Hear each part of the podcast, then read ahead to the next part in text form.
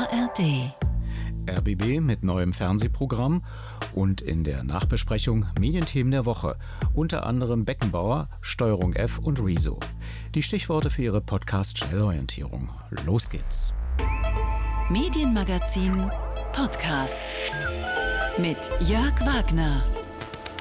Guten Abend, meine Damen und Herren. Es ist Sonnabend, 20.15 Uhr oder wie wir hier sagen, Viertel neun. Hallo und herzlich willkommen zum RBB Kinoabend, präsentiert von Radio 1. Mit Malte Fels. That's me. Hello, Darkness, my old friend. Es ist wieder Sonnabend 20.15 Uhr. Es ist nämlich genau 18 Uhr und 5 und 39 Sekunden. Noch ist hier der Blue Moon, denn sie sind nicht bei Fritz, sondern bei Radio 1, aber nicht bei Knut Elzermann, sondern bei Jörg Wagner mit Martina Zöllner, der RBB-Programmdirektorin. Aber zuvor muss ich noch eine Korrektur der letzten Sendung anfügen. Ich hatte ursprünglich oder fälschlicherweise sogar gesagt, dass die RBB-Intendantin am 16. Juni 2023 ins Amt gekommen ist. Das ist natürlich falsch. Dort ist sie gewählt worden an diesem Tag. Ins Amt erst am 1. September 2023. Das ist die kleine Fehlerspalte des Radio 1 Medienmagazins. Martina Zöllner, wann sind Sie eigentlich Programmdirektorin geworden?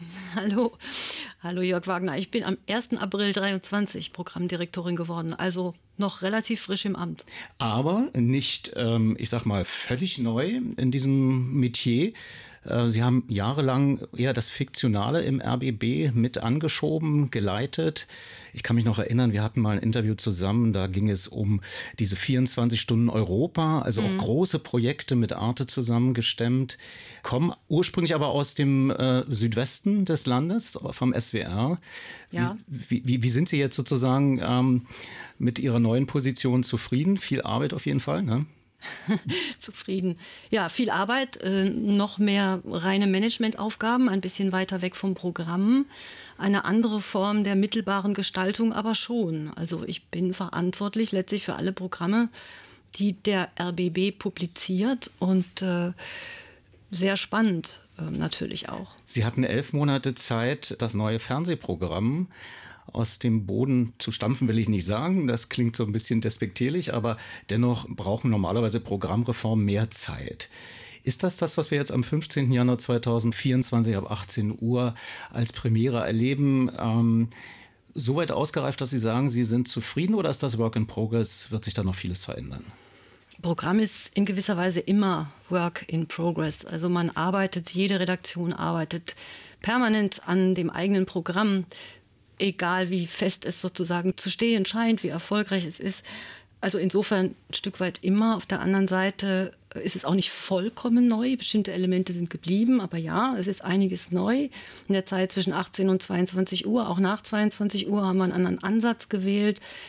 Ja, ich glaube, es ist sehr stimmig, nachvollziehbar, kohärent und es ist natürlich auch ein Abenteuer. Wir werden, wenn wir jetzt in den neuen Vorabend starten, der dann wieder 90 Minuten Live-Strecke ist, die Kollegen sind entsprechend, glaube ich, ja, positiv gespannt und nervös, wenn das am Montag losgeht. Wir werden sicherlich, wie bei einer Theaterpremiere, wird einiges schiefgehen und sich dann einpendeln, wenn es immer wieder dann abends on air geht. Mhm. Wir werden gleich näher darüber sprechen. Äh, Sie am Lautsprecher am Empfangsgerät können mitmischen, entweder über Telefon oder auch über was haben wir da alles? Twitter X, dann haben wir noch Facebook, dann haben wir noch äh, Blue Sky, dann habe ich auch noch das neue Threads. Da habe ich schon mal das neue Programmschema per Bild Ihnen geschickt. Äh, Bei Twitter X kann ich Ihnen sagen, at Medimagazin, bei den anderen unter meinem Namen. Und äh, ja, aber die, die Nummer kennen Sie ja. Alles wie gewohnt. 0331 70 99 110. Vom Mund zum Ohr auf dem Strahle der elektrischen Kraft.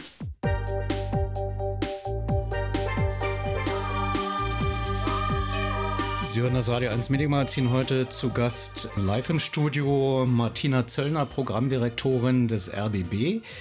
Martina, ähm, bestand nicht sowieso die Aufgabe, den Vorabend irgendwie neu zu gestalten, weil ihr Vorgänger, Jan Schulte-Kellinghaus, äh, kein glückliches Händchen hatte mit dem Nachfolgeformat ZIP zu Hause in Berlin und Brandenburg, was ja lange Jahre erfolgreich war und so die, die Abendfeier, Abend-Kaffeestimmung mit unterstützte da brachen, also ich will nicht sagen, brachen die Quoten ein, aber es gab einen Rücklauf. Also man musste sich sowieso was ausdenken.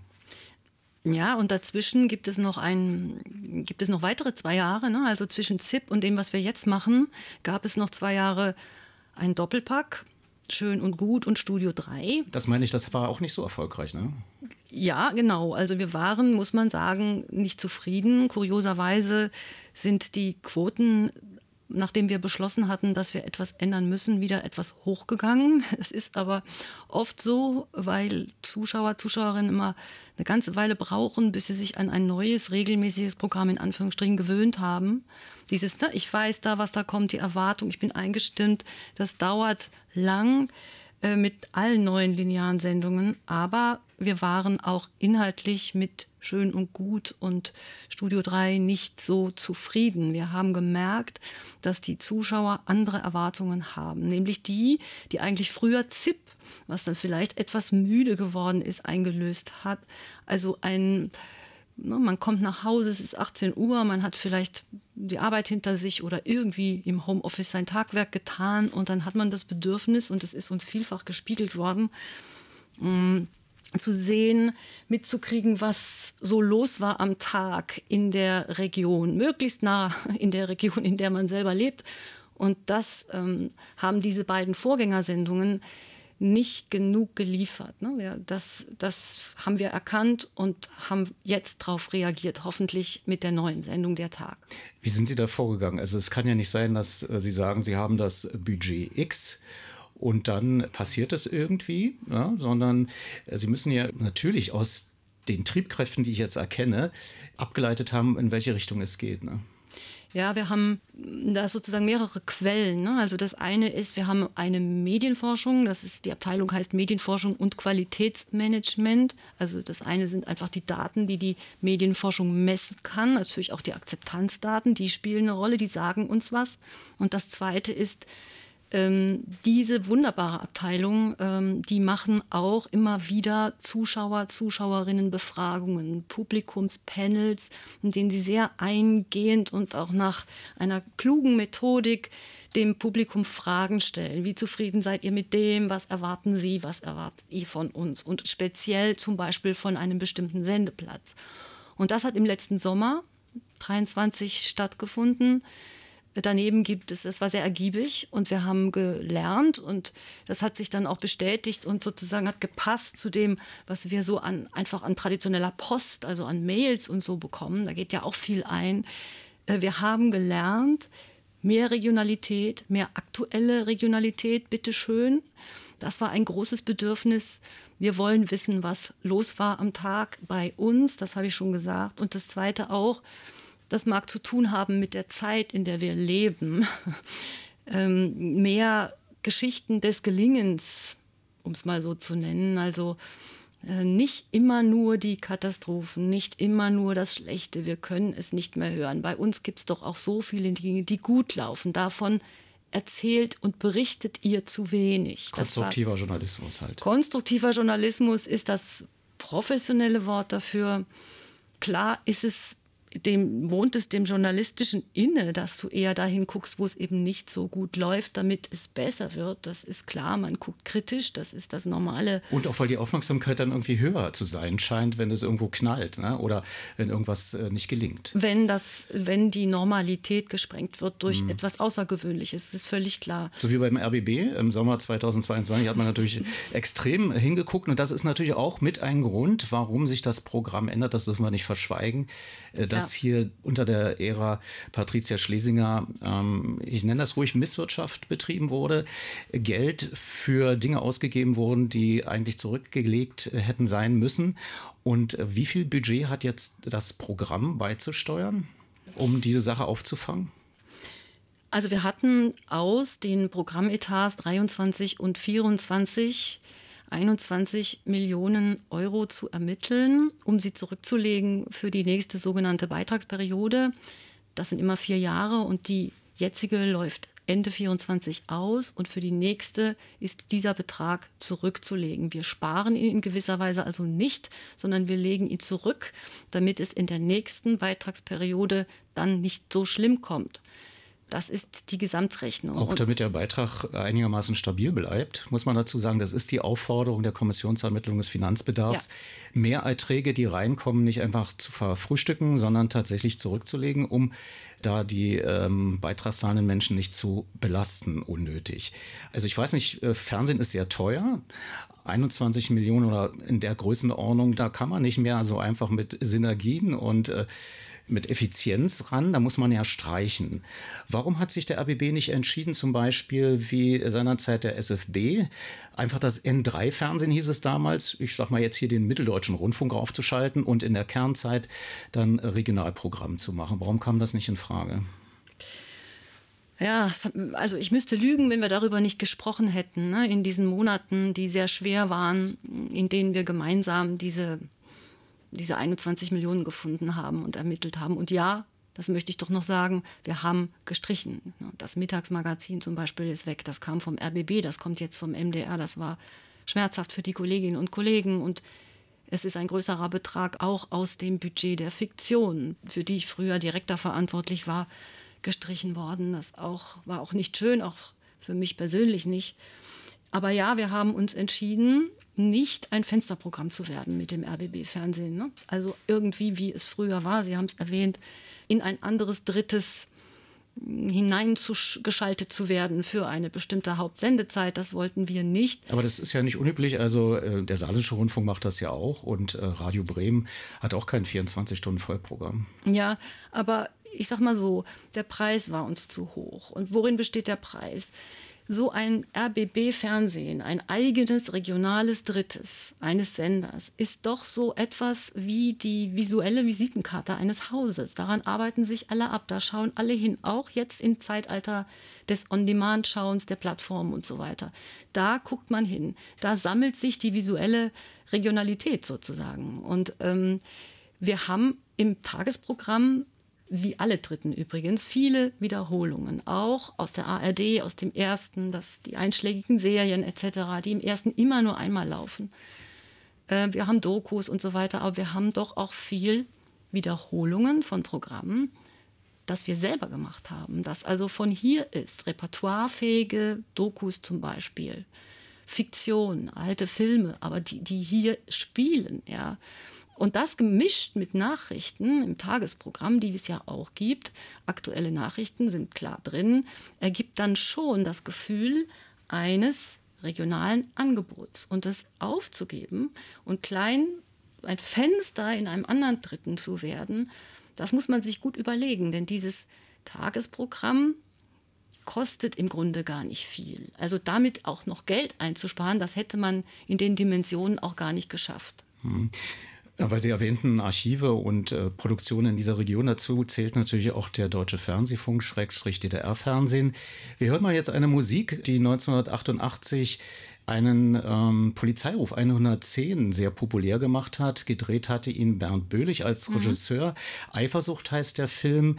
Vielleicht vorweg, werden solche Sachen dann, die wirklich auch ähm, beachtet wurden von der Film- und Fernsehkritik, dann nochmal zu sehen sein?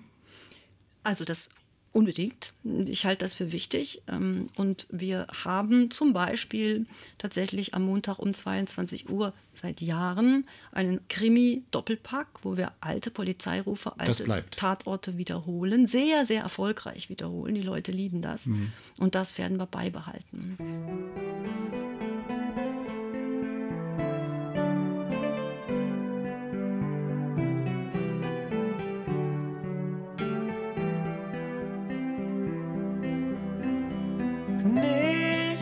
Ist von Dauer, was keiner recht will. Auch die Trauer wird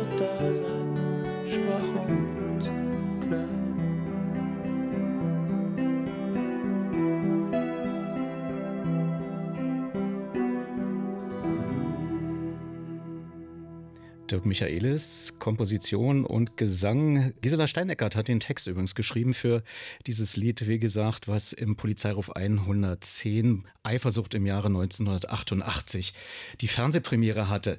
Martina, dann gehen wir mal jetzt äh, sozusagen das äh, neue, frische Programm durch, was am 15. Januar im RBB-Fernsehen zu sehen sein wird ab 18 Uhr. Der von Ihnen definierten Kernzeit bis 22 Uhr mit dem Programmschema.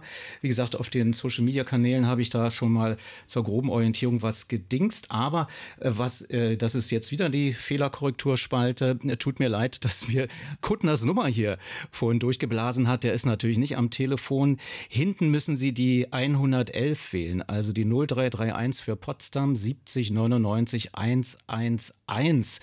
Das ist ja die eigentliche Radio 1 Nummer. Ich bitte das zu entschuldigen und äh, die Leitungen sind frei und ich sehe, da ruft man auch schon an. Aber Martina, gehen wir erstmal tatsächlich durch. Das ist am Montag 18 Uhr. Äh, wie geht das los?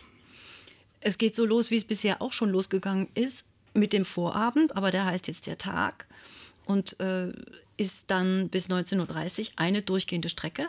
Aber der Tag Berlin und Brandenburg, ne? Müssen wir dazu der sagen. Der Tag in Berlin und Brandenburg. Genau. genau. Ja, also ist mehr der Untertitel, aber ja, sollte man immer dazu sagen. Vollkommen richtig. Da haben wir schon eine passende Frage von Jürgen M. Edelmann via Twitter X.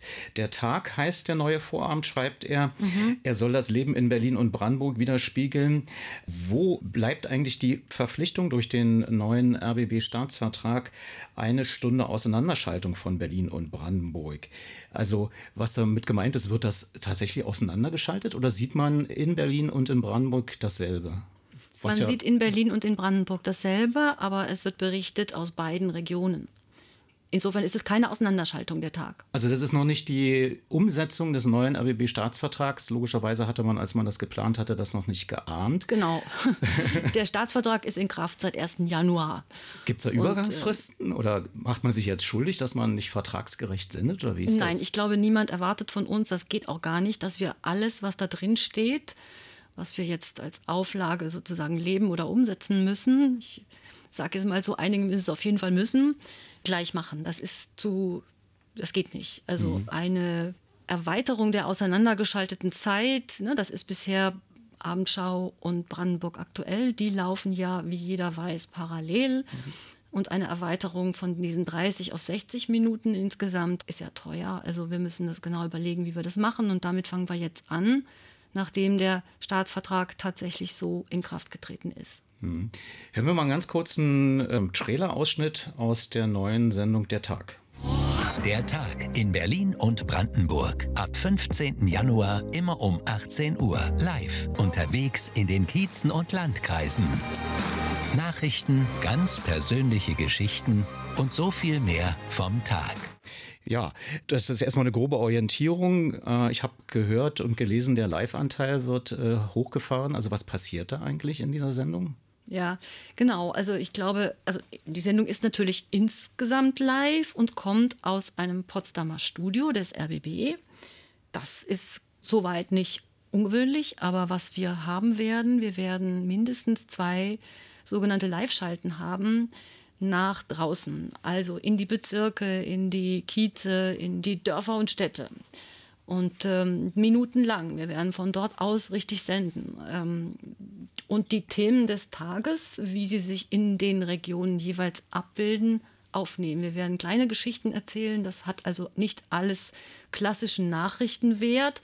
Wir werden vielleicht auch Porträts machen. Ne? Also man kann schon in sechs, sieben Minuten Gespräch mit einem Menschen, das ist ja auch sozusagen im Radio schon eine längere Strecke, jemanden porträtieren, jemanden vorstellen. Also das ist dieses Live draußen sein war eines dieser Bedürfnisse, das wir wahrgenommen haben bei unserem Publikum und bei den Auseinandersetzungen, bei den Befragungen mit dem Publikum, von denen ich vorhin schon gesprochen habe. Und das wollen wir einlösen. Das ist neu. Wie, wie laufen jetzt äh, die Vorbereitungen? Guckt man da am Montag, was passiert und dann geht man dahin? Also ich könnte mir vorstellen, äh, wir hörten ja in den Nachrichten von Radio 1, dass die Trecker sich schon stapeln in Berlin, dass man gleich zum Auftakt eher in Berlin ist als in Brandenburg oder wie läuft sowas dann in der Planung? Ja, also die Aktualität spielt sicherlich eine Rolle.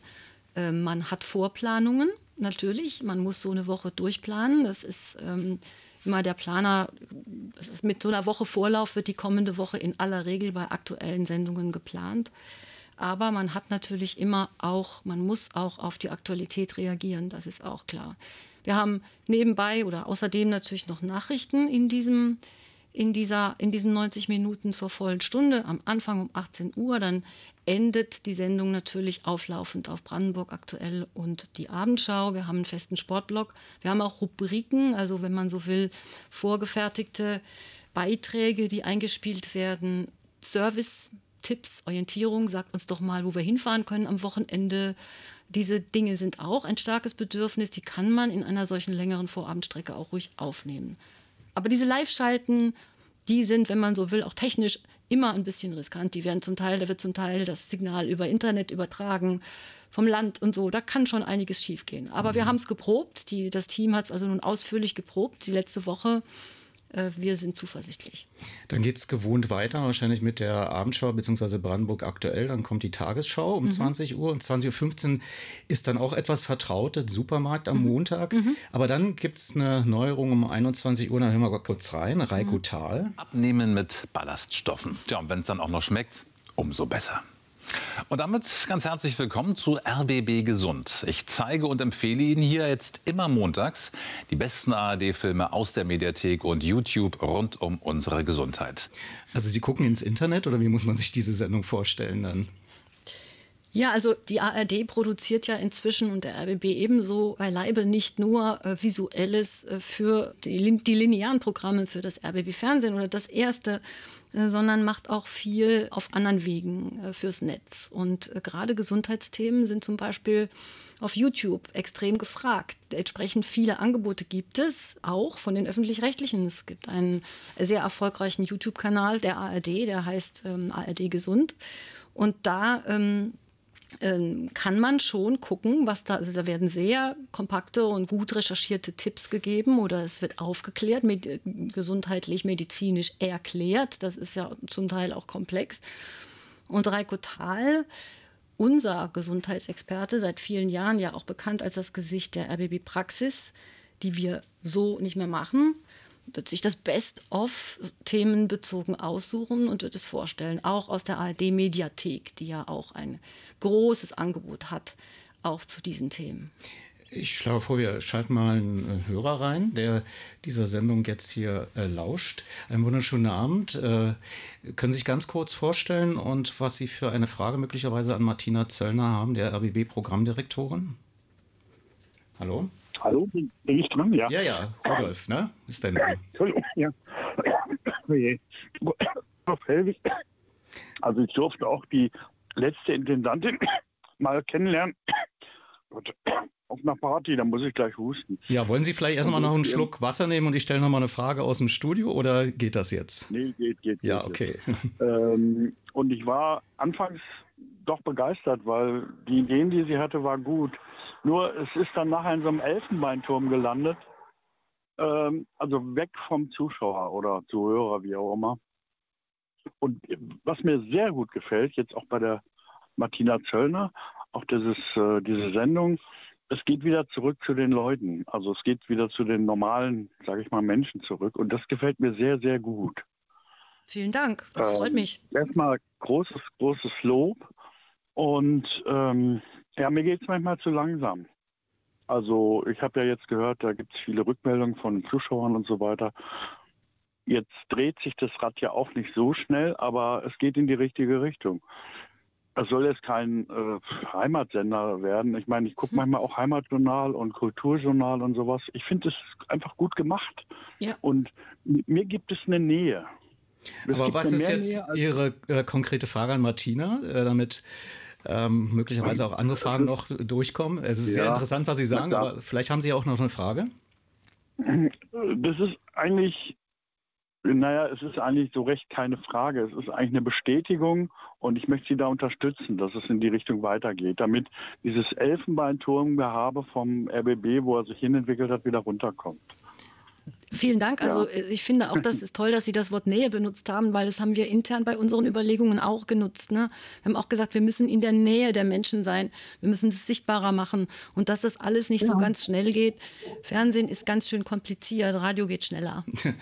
Ja, vielen Dank, Rudolf. Und äh, ich bedanke mich und sage nochmal unsere äh, Nummer hier im Studio. Das ist die 0331 für Potsdam, dann 7099 111. Aber Martina, es ist natürlich so, dass man darf das jetzt nicht äh, wegwischen.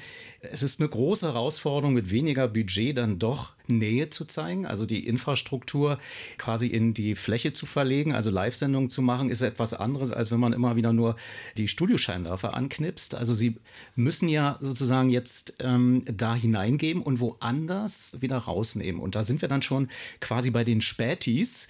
Das ist dann, nachdem 21.45 Uhr dann nochmal ein aktueller Block kommt, um 22 Uhr, dann die Zeit, die sie aber jetzt nicht so einfach lieblos behandeln. Was ist die Idee hinter den RBB Spätis? Ja, also die RBB Spätis, so nennen wir jetzt die Zeit, die, die Programmslots nach 22 Uhr, werden, wenn man es etwas platt sagt, jünger. Das ist das eine. Nicht am Montag. Wir sind ja immer noch am Montag im Schema. Da, da kommt Polizeiruf und Tatort ganz traditionell, eben weil es so viel Erfolg hat. Aber dann schon. Am Dienstag zeigen wir da zum Beispiel Blue Moon als Videostream. Da können wir mal ganz kurz reinhören, wie sich das anhört für die, die das nicht kennen. Meine Auffassung von Blue Moon ist, ähm, mit den Menschen, mit den Hörerinnen und Hörern, mit den Zuschauenden ähm, eine gute Zeit zu verbringen, über Themen zu sprechen, die die Menschen bewegen, aber vor allem durch eine unterhaltungsgetriebene Brille. Das war Malte Völz, äh, der das wohl öfter macht schon. Ich habe mich immer gefragt, ich durfte auch mal einen Blue Moon machen, 1993 war das, warum das nicht schon von Anfang an im Fernsehen gestreamt wurde. Der WDR hat es vorgemacht mit Domian, Ja. dass das funktioniert, aber nun hat man unter diesem Spardruck dann, ich sag mal, diese kreative Insel dann äh, wiederentdeckt. Finde ich sehr gut, dass das passiert. Aber was passiert an den anderen Tagen? Immer Blue Moon dann von Dienstag bis Sonntag? Nein. Nee, also der Mittwoch, jetzt, greifen wir vielleicht doch schon vor, aber macht ja nichts. Ja. Der Mittwoch ist der Doku-Tag. Da werden wir um 20.15 Uhr bis zu den Nachrichten um 21.45 Uhr Dokus zeigen. Aber wir werden, und es ist auch eine Form des Jüngerwerdens, wir werden tatsächlich viele Dokus zeigen, die wir aus dem Haus heraus für die Mediathek machen. Denn es ist ganz klar, wir müssen Kraft, und das war auch eine Schwierigkeit bei diesem Sparprozess, wir dürfen uns die Kraft fürs also für Programmangebote, die wir im Netz machen, die wir da auf Ausspielwegen machen, wie wir immer sagen, äh, die nicht linear sind, jüngere Zielgruppen erreichen, ähm, das ist ein Muss. Und die, die ARD-Mediathek ist ganz klar eine große Plattform der ARD, die vielleicht die wichtigste. Und dafür machen wir auch Produktionen, die dann vielleicht ein bisschen anders erzählt werden als ähm, klassisch lineares. Da haben Serien auch schon mal unterschiedliche Längen, weil das geht ja alles im Netz. Da gibt es keine Anschlusssendung und so weiter. Ähm, aber auch dramaturgisch ist es anders, kann differenzierter erzählt werden und so weiter. Es ist ein längere, längeres Feld, darüber zu sprechen, wo die Unterschiede liegen. Aber ähm, wir, wir haben nicht das doppelte Geld, um rein für die Linearität zu produzieren und rein fürs Netz. Deshalb werden wir regionale Dokus am Mittwoch, die wir für die Mediathek und die Zielgruppen vielleicht um die 50 und jünger, zwischen 30 und 50, das ist so die Gruppe, die die Mediathek anpeilt, diese Produktionen werden wir da einsetzen. Und nach 22 Uhr wird es dann auch entsprechende Dokus und Dokuserien geben. Die Frage von Klaus Grimm passt nicht ganz in das äh, Doku-Genre, aber äh, sie passt vielleicht inhaltlich, weil in unserem Nachbarland Polen sich so einiges Mhm. getan hat. Wir hatten ja mal im RBB die äh, Sendung, das war Magazin, Kowalski und Schmidt, so wie es gab auch Warschau Notizen. Die sind, äh, ich will mal nicht sagen eingeschlafen, aber es gab sehr große Schwierigkeiten, die auch zu produzieren. Jetzt könnte doch, schreibt er, auch die frühere Kooperation mit TVP wieder aufgenommen werden. Denken Sie daran? Beobachten Sie die Szene in Polen? Passt Ja. das dann in das Schema noch rein? Haben wir so viel Geld? Also Kowalski und Schmidt machen wir nicht mehr. Das war ein Magazin, das lief tatsächlich immer schlechter und das macht einem dann schon Sorgen, wenn etwas nicht mehr so angenommen wird. Vielleicht ist die Zeit der Magazine sowieso ein bisschen vorbei. Wir haben aber ganz klar die Polen-Berichterstattung nicht geschwächt, sondern wir machen stattdessen Reportagen. Wir beschäftigen uns mit den vielen spannenden Themen länger, die da laufen. Wir haben einen Podcast auch der ARD äh, in Polen, da ist der von unseren Korrespondenten im ARD-Studio Warschau, die machen das ganz toll. Und wir beobachten Polen journalistisch auf vielen Wegen, bei Inforadio, bei RBB24 sowieso. Und ähm, ja, und wenn Sie sagen, könnten wir wieder mit dem öffentlich-rechtlichen Sender, dem polnischen TVP, kooperieren? Ja, jetzt ja. Wir haben das tatsächlich, oder das vor meiner Zeit, es ist gemacht worden hier im Haus. Jetzt, ähm, wenn dieser Sender wieder sozusagen öffentlich-rechtlichen Standards genügt, dann wird das spannend. Wir haben da noch keine konkreten Pläne, aber das schließe ich überhaupt nicht aus. Dann nehmen wir mal wieder eine Frage rein äh, vom Telefon. Ich begrüße in der Leitung Stefan. Deine Frage bitte. Ja, hallo. Ich habe eine Frage zum Thema Sportsendung. Ähm, ich finde es sehr bedauerlich, dass der RBB keine eigene regionale Sportsendung mehr hat, hat so einen festen Sendeplatz, 30 Minuten meinetwegen. Wir haben ja wirklich viele Vereine, Fußball, Handball, Basketball, Eishockey, Volleyball, erste, zweite Liga, Amateursport. Und äh, da würde ich mir wirklich wünschen, dass es da einen eigenen Sendeplatz gibt, äh, wo man wöchentlich den, äh, die Rückschau hat auf die vergangene Woche und vielleicht auch die, den Ausblick auf die Folgewoche. Das fand ich, wie gesagt, früher besser, dass das in dem Regionalsender dann auch ja, eigentlich überall Standard war und andere Sender haben es, RBB eben leider nicht mehr. Die Frage ist verstanden. Vielen Dank, Martina Zöllner als Programmdirektorin. Haben Sie auch äh, die, den Sport oder ist das die Content Box Sport, die das äh, bei uns macht und Sie sind da gar nicht drin? ich bin zwar nicht in der Content Box Sport, aber die Content Box Sport gehört auch zum hm. Programm. Das muss man erklären, so ein innerbetrieblicher Begriff Content Box. Also da geht es tatsächlich nach Inhalten strukturiert äh, hinter den Kulissen im RBB. Was antworten Sie nun, Stefan? Also ich glaube, diese Region ist eine Sportregion auch. Und äh, über regionalen Sport zu berichten ist wichtig. Wir tun das. Wir tun das immer in den Nachrichten. Wir tun das übrigens auch im Vorabend. Wir tun das in großen Ereignissen, die wir natürlich dann auch oft live im Programm haben. Aber wir haben tatsächlich keine ausführliche Sportsendung, die sich ausschließlich dem regionalen Sport widmet. Und, äh, Woran liegt das? Am Geld. Sind die Sportrechte so teuer von, von äh, kleinen Vereinen? Die sind doch froh, wenn man sie so ein bisschen transparent nach vorne schiebt, oder nicht? Doch, also wir machen das ja, wie gesagt, wir machen es in der Aktualität. Es ist jetzt einfach eine Sache eines, äh, einer eigenen Sendung. Mhm. Also muss man erstmal äh, die Sportbegeisterten im Sendegebiet vertrösten auf Radio 1 mit der Arena und beim Inforadio. Und äh, haben Sie Wir aber haben vielleicht eine, eine, etwas optimistischere Prognose, wann das wieder vielleicht ins Programm gehievt werden kann? Ich finde, ich denke, ich nehme diesen, diesen Einwurf äh, zum Anlass, darüber nochmal intensiv nachzudenken. Einwurf ist ein schöner Begriff in diesem Zusammenhang. Stefan, erstmal vielen Dank bis hierhin.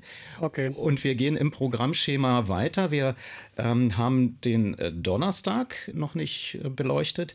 Da werden Sie eine vertraute Stimme hören. Hallo und herzlich willkommen zum RBB Kinoabend, präsentiert von Radio 1. Heute mit der französischen Erfolgskomödie Birnenkuchen mit Lavendel von Eric Besnard mit der in Frankreich sehr berühmten Schauspielerin Virginie Efira in der Hauptrolle. Sie spielt eine Witwe, betreibt ganz erfolglos einen Birnenhof. Nichts funktioniert dort, bis plötzlich ein merkwürdiger junger Mann auftaucht mit einer eigenwilligen Vorliebe für Primzahlen. Und der verändert alles und bringt alles in Schwung. Ja, RBB macht Kino. Das äh, war auch von mir aus zu erwarten, dass man, wenn man schon in die Archive geht, natürlich die fiktionalen Schätze nicht links liegen lässt. Und aus meiner Perspektive ist da kein besserer geeignet als Knut Elstermann. Aber ähm, was können Sie denn da versprechen? Sind das so die Standardklassiker DEFA, UFA oder was läuft da? Am ehesten sind es Filme, die gar nicht alt sind, aber die eben doch nicht ganz neu sind und nicht mehr im Kino zu sehen sind und vielleicht auch nicht unbedingt auf den Plattformen und äh, die man vielleicht verpasst hat und äh, die man, ne, deren Titel noch so im Kopf ist. Also keine ganz alten Sachen, sondern viele Filme, die ein paar Jahre auf dem Buckel haben, die aber hochwertig sind und die man auch in der Primetime, das kann man nicht von allen Filmen sagen, zeigen kann. Ne? Also auch aus Jugendschutzgründen. Und die Filme stellt Knut Elstermann vor oder noch einmal vor. Und ich bin sehr glücklich, dass er das macht, weil äh, das ist neu, dass wir äh, sozusagen nach dem Wetter um 20.15 Uhr, bevor dann so ein Film losgeht, so eine Art Einführung haben. Äh, ja, und niemand könnte das ja besser machen als er mit seiner Kenntnis und Leidenschaft. Und deswegen freue ich mich darüber sehr und hoffe, dass das auch gewürdigt wird. Freitag, ebenfalls 20.15 Uhr. Moin Leute und herzlich willkommen hier in meinem Kleingarten in Berlin-Pankow. Aus einem absoluten brachliegenden Feld hier ja, ist ein richtiges kleines Paradies erwachsen. Das ist die Sendung Berlin erleben, Brandenburg erleben. Was erwartet uns da, außer dass man in fremde Kleingärten guckt? Ja, Überwiegend ähm, wird es da historisch. Man schaut bestimmte Orte an in Berlin und Brandenburg, wie Sie sagen. Ähm, aber man macht das in einer unterhaltenden Form, nämlich das Wort heißt Listings. Also man hat dann tatsächlich die 30 schönsten Orte in oder die so, so. Das sind die Kategorien. In dieser Art wird das dann durchlaufen und es gibt durchaus auch mal eine Hitliste, dass man also sagt, der allerschönste Ort ist, mhm, fällt mir jetzt nichts ein. Aber ähm, das ist das Prinzip. Das ist unterhaltende Geschichtstour vielleicht. Die man aber auch schon kennt vom RBB. Die man ne? schon kennt, ja. ja, ja, ist auch schon da auf dem Platz. Ist natürlich die Arbeit, äh, also es ist günstiges Programm, muss ich auch sagen. Man geht in die Archive, man stellt es neu zusammen. Was wir aber gemerkt haben, was uns erstaunt hat, dass das auch, ähm, wenn wir das dann wiederum in der ARD-Mediathek anbieten, dass das gut ankommt bei den Jüngeren auch, die mögen das. Die haben offensichtlich, die freuen sich daran zu sehen, wie, wie es damals bei ihnen aussah im Kiez und dass sie das ja gar nicht wussten. Also es hat auch tatsächlich so was, vielleicht sogar leicht Kultiges bei den Jüngeren und deswegen ähm, haben wir das beibehalten, weil es die Zuschauer, die wir als Stammzuschauer bezeichnen können, gut annehmen. Das ist unterhaltende Nostalgie, journalistische Unterhaltung könnte man auch sagen ne, und aber Jüngere auch erreicht. Gehen wir schnell auf den Freitag. Guten Abend, meine Damen und Herren. Es ist Sonnabend 20.15 Uhr oder wie wir hier sagen, Viertel neun. An dieser Stelle zeigen wir Ihnen besondere Filme aus unseren Archiven. Was hat denn der Manfred Krug überhaupt für ein Verhältnis zu diesem Robert Liebling? Äh, das Honorar ist in Ordnung. Entweder ist was schlecht geschrieben, dann mache ich es nicht, oder es ist was erträglich geschrieben, dann mache ich es. Und hier habe ich das Glück, dass es sehr gut geschrieben ist. Genau. Gut, dass Uli Zelle das nochmal gesagt hat, dass es der Samstag ist, 20.15 Uhr. Das ist auch wahrscheinlich die passende Zeit. SFB-Fernsehzuschauerinnen und Zuschauer werden sich erinnern, das war immer so die Zeit des Gernseeabends. Und äh, hier wird, also wir haben gehört, Evelyn Lazar, äh, die ist, glaube ich, inzwischen 90 und äh, Manfred Krug äh, lebt leider nicht mehr. Aber er kann durch Kreuzberg Lieblingen nochmal auferstehen. Alte, wirklich gute Serien, wo man immer gedacht hat, mein Gott, einmal, zweimal. Man kann die vielleicht auch noch ein drittes Mal äh, sehen. Ähm, wonach werden Sie auswählen, Martina Zöllner? Also wir haben ähm, diese Programmreform in mehreren Arbeitsgruppen ähm, vorbereitet oder äh, erdacht. Und ähm, eine Gruppe hat sich mit den Archiven beschäftigt, mit dem, was wir sozusagen in verschiedenen Archiven haben und äh, vielleicht länger nicht gesehen haben. Und da haben wir entdeckt, dass im SFB-Archiv, aber auch in den Archiven des DDR-Fernsehens fiktionale, aber auch dokumentarische Schätze schlummern, eine ganze Menge, die man lange nicht gesehen hat und viel mehr als wir dachten. Und hochwertige Filme, also es ist filmisches Erbe, was wir da ähm, versuchen zu sammeln und anzubieten und zu zeigen und wiederum mit einer Einführung. In dem Fall macht die Uli Zelle, was mich nicht weniger freut. Und ähm, es gibt, glaube ich, keinen besseren, äh, der dafür geeignet ist, der die längsten Wurzeln in diese Senderstruktur hat, glaube ich. Ne? Also der kennt ja wahrscheinlich noch den ersten Intendanten persönlich, ohne ihm jetzt äh, das Alter irgendwie ja, schlecht zu reden. Wir, wir, müssen uns ein bisschen äh, beeilen. Es sind noch einige am Telefon. Ähm, wir können nur ergänzen, am Sonntag dann Naturfilme und klassisch natürlich davor RBB um sechs und äh, die Gartenzeit wird weiterhin zu sehen sein. Täter, Opfer, Polizei natürlich das, ich würde mal sagen, Ursprungsformat für das, was man heutzutage eher in Verbindung, also es gab mal äh, natürlich im ZDF Aktenzeichen XY ungelöst, aber Täter, Opfer, Polizei ist der Renner schon seit über 30 Jahren hier in diesem Sendegebiet. So ist es. Mhm. Und seit 30 Jahren moderiert ihn Uwe Madel, ja, und der nicht älter wird. Das ist das große Phänomen. Ich habe ihn gefragt, was er macht. Er macht eigentlich gar nichts. Äh, das sind die Gene offenbar. Und jetzt nehmen wir jemanden noch vom Telefon herein. Kannst du dich kurz vorstellen, Roman?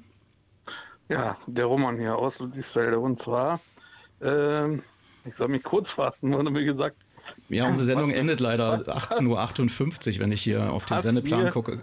Was mir schwerfällt, aber ich versuch's. Und zwar äh, das Hauptproblem ist äh, RBB super Programm. Also wir, wir sind eigentlich nur in öffentlich-rechtlichen hauptsächlich unterwegs, auch beim Radio hören, Radio 1, super Sendung.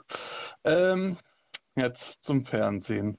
Äh, da ich irgendwie schlechte Empfangsmöglichkeiten hier, also weil unser Blog doof steht und ich mich nicht äh, an den an, an, an, an dieses Kabelfernsehen vom Vermieter anschließen will, äh, höre und sehen wir über äh, die Telekom, also die Mediathek, äh, wie heißt das ja? ist ja egal, was ist das Problem, ja, okay. was du hast? Das Problem ist, ähm, dass wir dort darüber nur äh, ABB Berlin empfangen können. Also wir können dieses... Äh, Obwohl du Ludwigsfelder bist. Ja, und ich habe mal im Internet recherchiert und da stand dann drin, äh, die Senderanstalten entscheiden selbstständig, äh, wo sie ihre Programme einspeisen. Was kann man denn äh, diesem Zuschauer denn sagen, Martina? Was müssen wir da vielleicht auch ändern? Oder woher bezieht er dann vielleicht sein Signal, um auch Brandenburg sehen zu können?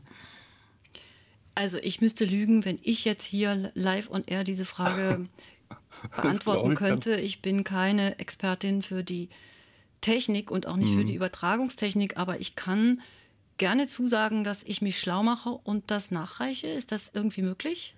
Das, das ja. glaube ja, deine Telefonnummer ist ja wahrscheinlich aufgeschrieben ja. worden im Vorraum von Radio 1. Ich, also, das ist natürlich ein dummer Tipp, aber ähm, wenn du am Internet dran bist, dann wirst du es sehen können.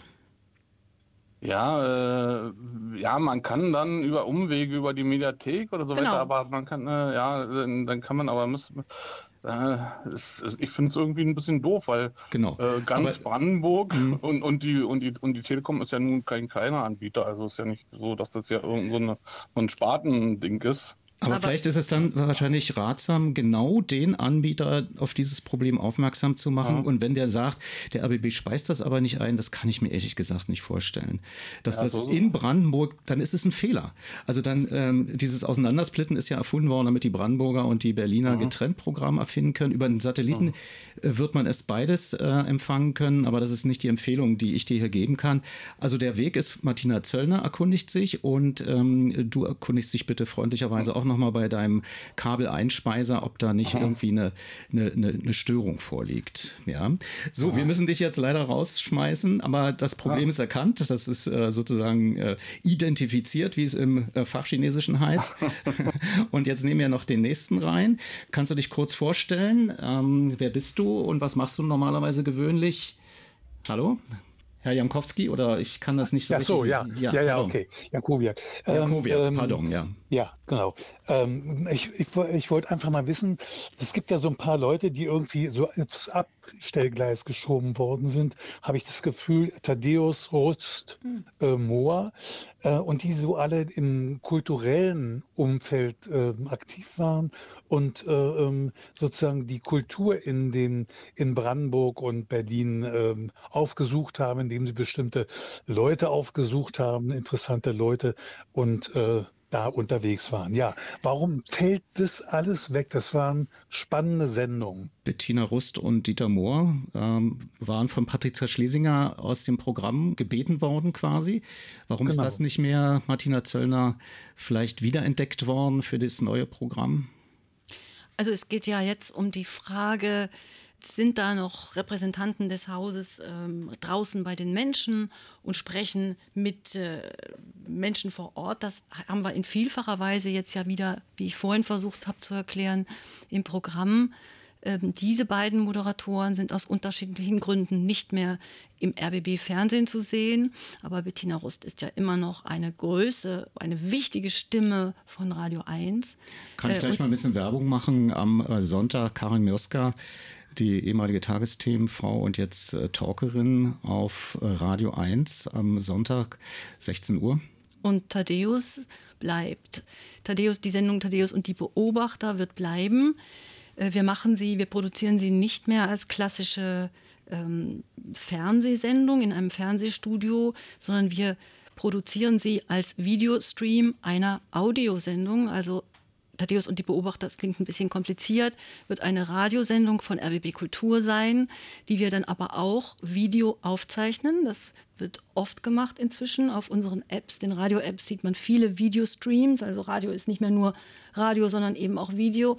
Das ist eine günstigere Art und Weise der Aufzeichnung. Und auf diese Weise können wir dann doch wieder Thaddeus mit den Beobachtern eine Sendung, die ich wirklich großartig finde und wichtig finde, auch für unser Programm zurückholen.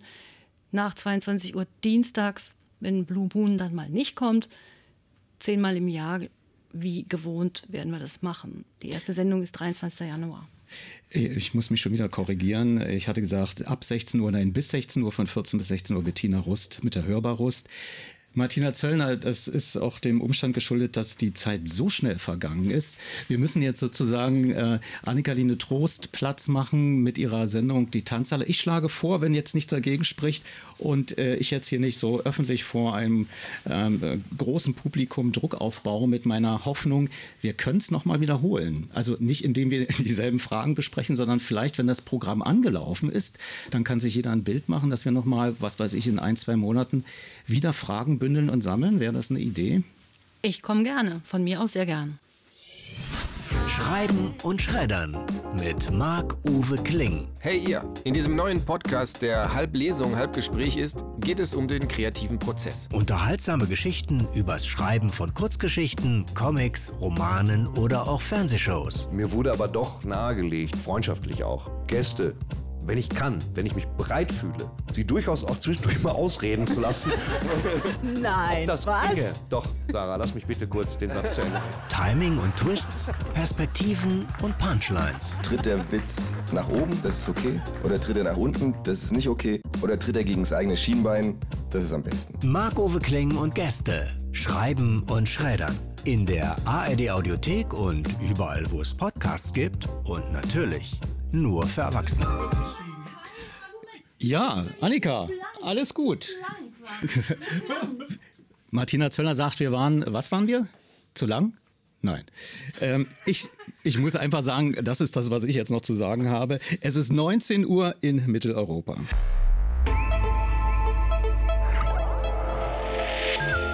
Medienmagazin Podcast. Bonustrack. 19.10 Uhr. Martina Zöllner und ich sind aus dem Studio raus und es ist natürlich äh, zu bemerken, dass das Programmangebot so reichhaltig ist, trotz der widrigen Umstände der Budgetkürzung, dass wir wirklich nicht geschafft haben, bis 19 Uhr alles detailliert zu besprechen. Aber wir haben ja die Möglichkeit, hier im Podcast Bonus noch einiges nachzuschieben. Was mir aufgefallen ist, Martina, der RBB geht auch lineare Wege außerhalb der normalen Fernsehfrequenzen bei Twitch. Was ist denn da geplant?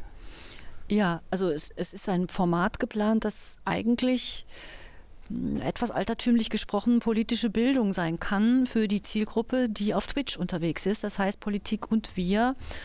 Twitch ist eine Plattform, Social-Media-Plattform, die ähm, vor allem von Live-Chats geprägt ist und das zu nutzen, um dann ähm, eigentlich wieder klassisch etwas zu machen, was man auch linear kennt, eine politische Talksendung, allerdings mit viel mit Live-Zuschaltungen. Ne? Es sitzt ein Moderator, Moderatorin im Studio, es sind Experten da, es sind vielleicht auch Politiker, Politikerinnen da und du kannst dann aber live reinholen, eigentlich ähnlich wie wir das eben auch gemacht haben, aber eben auch im Bild reinholen, Menschen, die sich dazuschalten, Fragen stellen und aus der Chat-Community speist sich quasi die Sendung. Äh, Sie hat ein Grundthema natürlich, das ist ganz klassisch, also wie man das von politischen Talkshows kennt, aber der, der Chat, äh, die Diskussion mit denen, die sich dann live melden, spielt eine größere Rolle.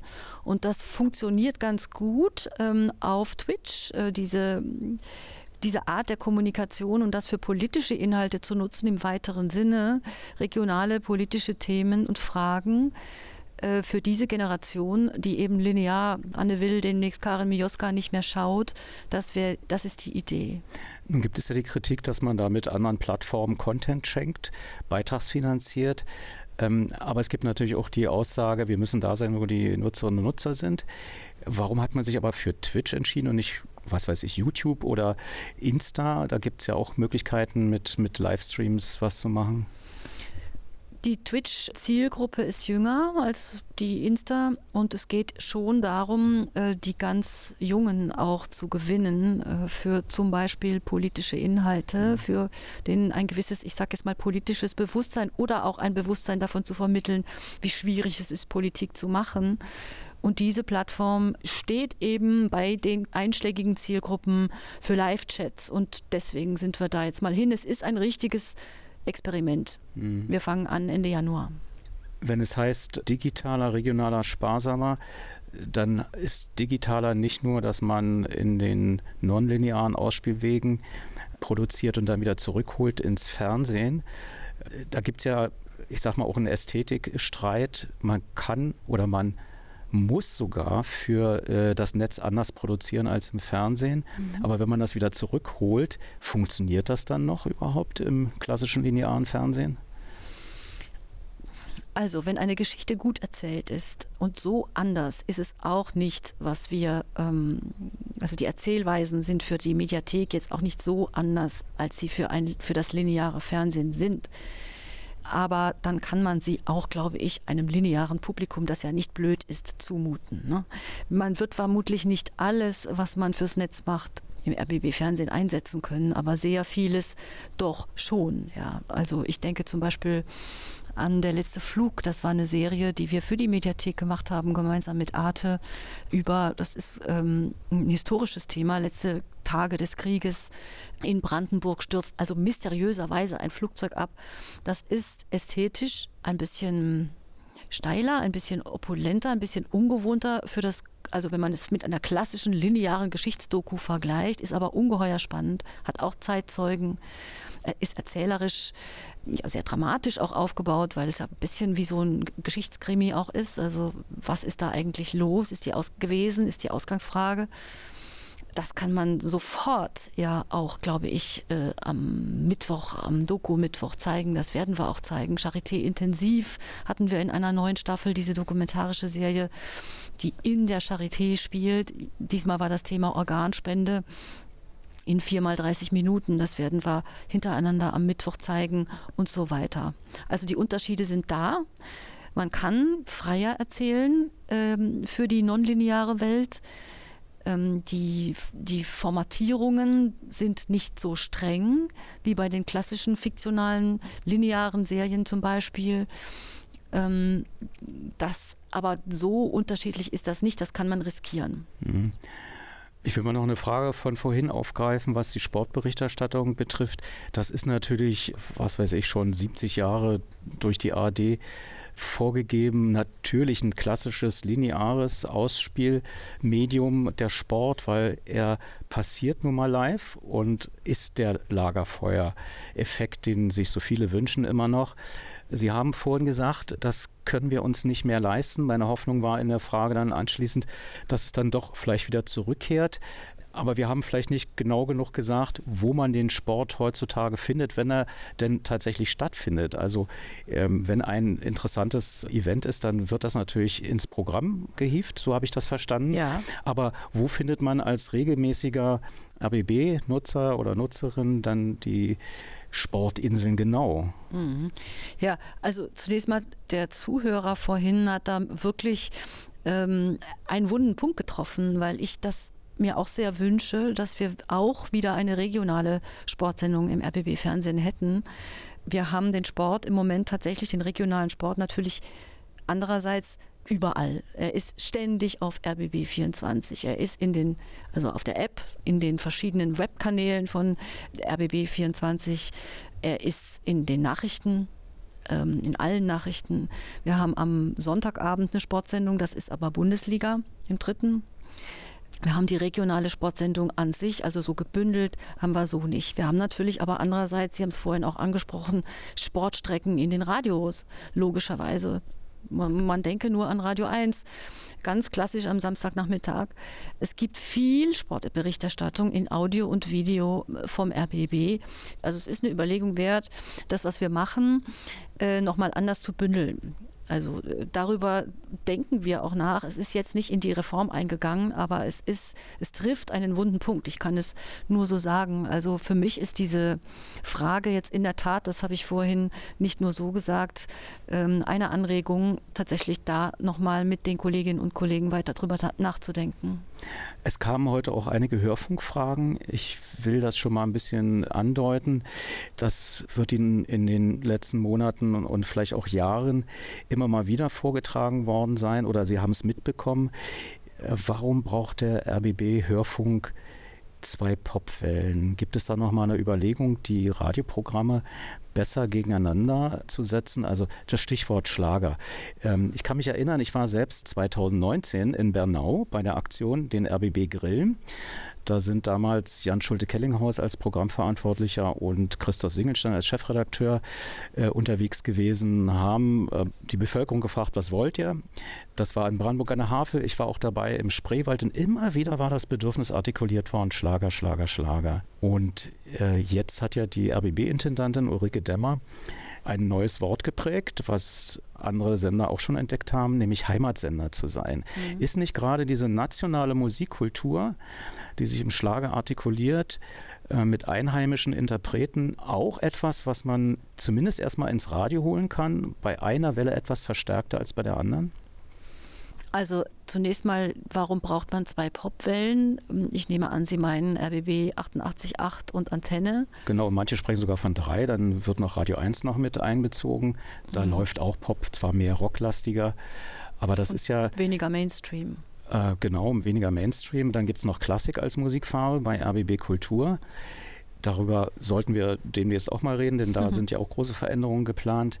Aber, aber trotzdem diese Schlager, die eigentlich das Heimatliche eher verstärken, als wenn man angloamerikanischen Pop spielt, wo auch das Geld, die GEMA, also die Tantiemen, fließen dann ja nicht in das Land zurück, sondern in die USA und Großbritannien, Australien und so weiter, überall, wo englischsprachig produziert wird. Wäre das nicht auch mal, also das ist eine Anregung, die äh, auch mir gespiegelt wurde, eine Welle stärker wieder mit Schlagern zu positionieren, auch in Abgrenzung zu dem anderen Programm. Also man könnte sich ja vorstellen, Antenne wird wieder etwas in der Ausprägung für die Fläche, wo der Schlager nach meiner Beobachtung viel stärker wahrgenommen wird, also auch beim Tanz, ne? beim Dorfbums, um das mal so zu sagen, in Anführungszeichen. Und äh, die Metropole mit 88.8 äh, wäre mehr der Popsender. Oder eben umgekehrt, dass man also sagt, nee, ähm, Berlin hat genug Popwellen, auch kommerzielle Angebote. Hier setzen wir bewusst eine Schlagerfarbe dagegen. Also bevor ich Programmdirektorin wurde, gab es bei Antenne tatsächlich immer also mehr Schlageranteil. Und die Kollegen haben mir erzählt, ähm, dass der Schlager dann doch andere, viele andere Hörerinnen und Hörer abgeschreckt habe. Und deswegen hat man sich auf eine konsequentere Popfarbe kapriziert aber es gibt diese Frage immer wieder. Es gibt natürlich ganz klar leidenschaftliche Schlagerfans, die das immer wieder Auch einklagen. junge vor allen Dingen. Das sieht Auch man ja, wenn, wenn Roland Kaiser öffentlich singt, dann sieht man ja die Zuschauerinnen und Zuschauer. Das ist eine Abwägung gewesen. Das ist Familienprogramm, was der macht. Also das ist eine Abwägung gewesen. Die Kolleginnen und Kollegen bei Antenne haben sich so entschieden, haben mir das auch erklärt. Ähm, aber ja, es gibt tatsächlich dieses Bedürfnis und äh, wir denken auch tatsächlich darüber nach, wie wir das lösen können. Ähm, man kann ja vielleicht zusätzlich noch ein Schlagerangebot machen, aber das müssen wir, also keine, keine komplette neue Radiowelle beileibe nicht, aber man kann überlegen, wie wir dieses Bedürfnis nach Schlager, und das kann ich auch ein bisschen verstehen, äh, vielleicht auf andere Weise bedienen können. Und die beiden Wellen, also warum gibt es zwei Popwellen, die haben ja doch ganz unterschiedliche Seelen und auch unterschiedliche Räume. Nicht? Also äh, Antenne ist Brandenburg und RBB 88.8 ist in Berlin unterwegs und alle Geschichten, die erzählt werden, die nachrichtlichen Dinge, die sind aus zwei verschiedenen Gebieten, wenn man so will. Darin liegt der Unterschied, der Hauptunterschied. So, Martina Zöller, ich schlage vor, wir machen das nochmal richtig in einer Live-Sendung. Das war jetzt nur so ein kleiner Nachklapp, eine kleine Nachbesprechung nach der Live-Sendung. Ich bedanke mich erstmal auch für diesen Bonus im Medienmagazin Podcast und wünsche erstmal natürlich auch als äh, Kollege, der das kritisch sieht, aber auch natürlich dadurch, dass er zur RBB-Familie gehört, freundschaftlich begleitet, wünsche ich uns allen erstmal einen, einen guten Programmstart und wie gesagt, wir finden einen Termin, wo wir das dann auswerten und vielleicht auch auf die ganzen Fragen, die ich heute nicht geschafft habe. Ich bitte um Entschuldigung, äh, dass wir die dann nachholen und ohne Hast besprechen. Vielen Dank. ich komme gerne wieder. Danke.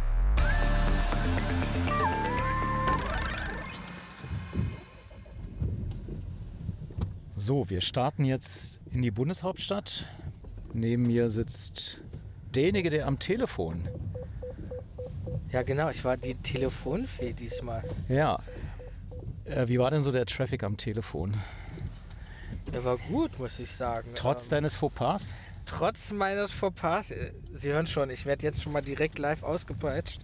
ich habe nämlich ein, äh, die kreative Idee gehabt, einen Jingle zu basteln mit äh, der Studionummer von Radio 1 und dummerweise aber nicht die Studionummer von Radio 1 angesagt, sondern die alte Studionummer vom Sprechfunk mit Jürgen Kuttner.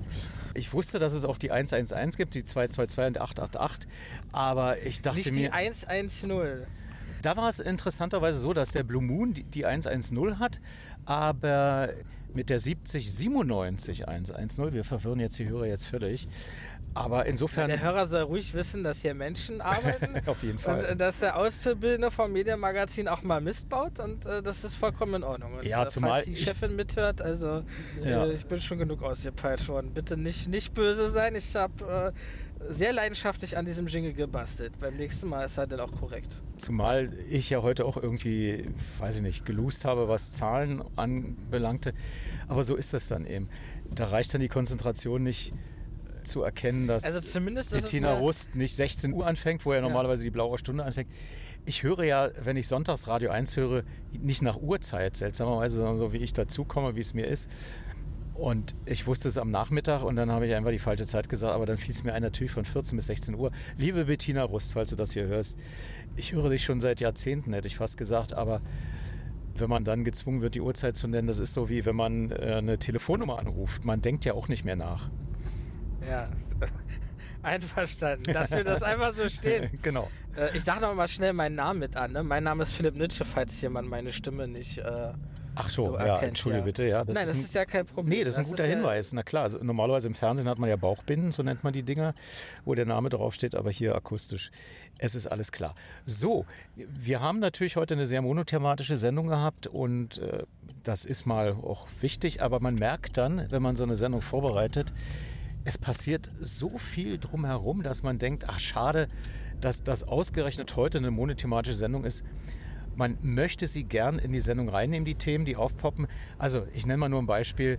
Der Betriebs- und Produktionsdirektor des RBB, der ehemalige, der Ex-Kollege Augenstein, war vom Arbeitsgericht in Berlin mehr oder weniger der Schuld freigesprochen, hier einen Grund geliefert zu haben, entlassen zu werden. So habe ich das zumindest verstanden. Er bekommt jetzt das Ruhegeld, was ihm zusteht. Das sind, glaube ich, 8.900 Euro monatlich.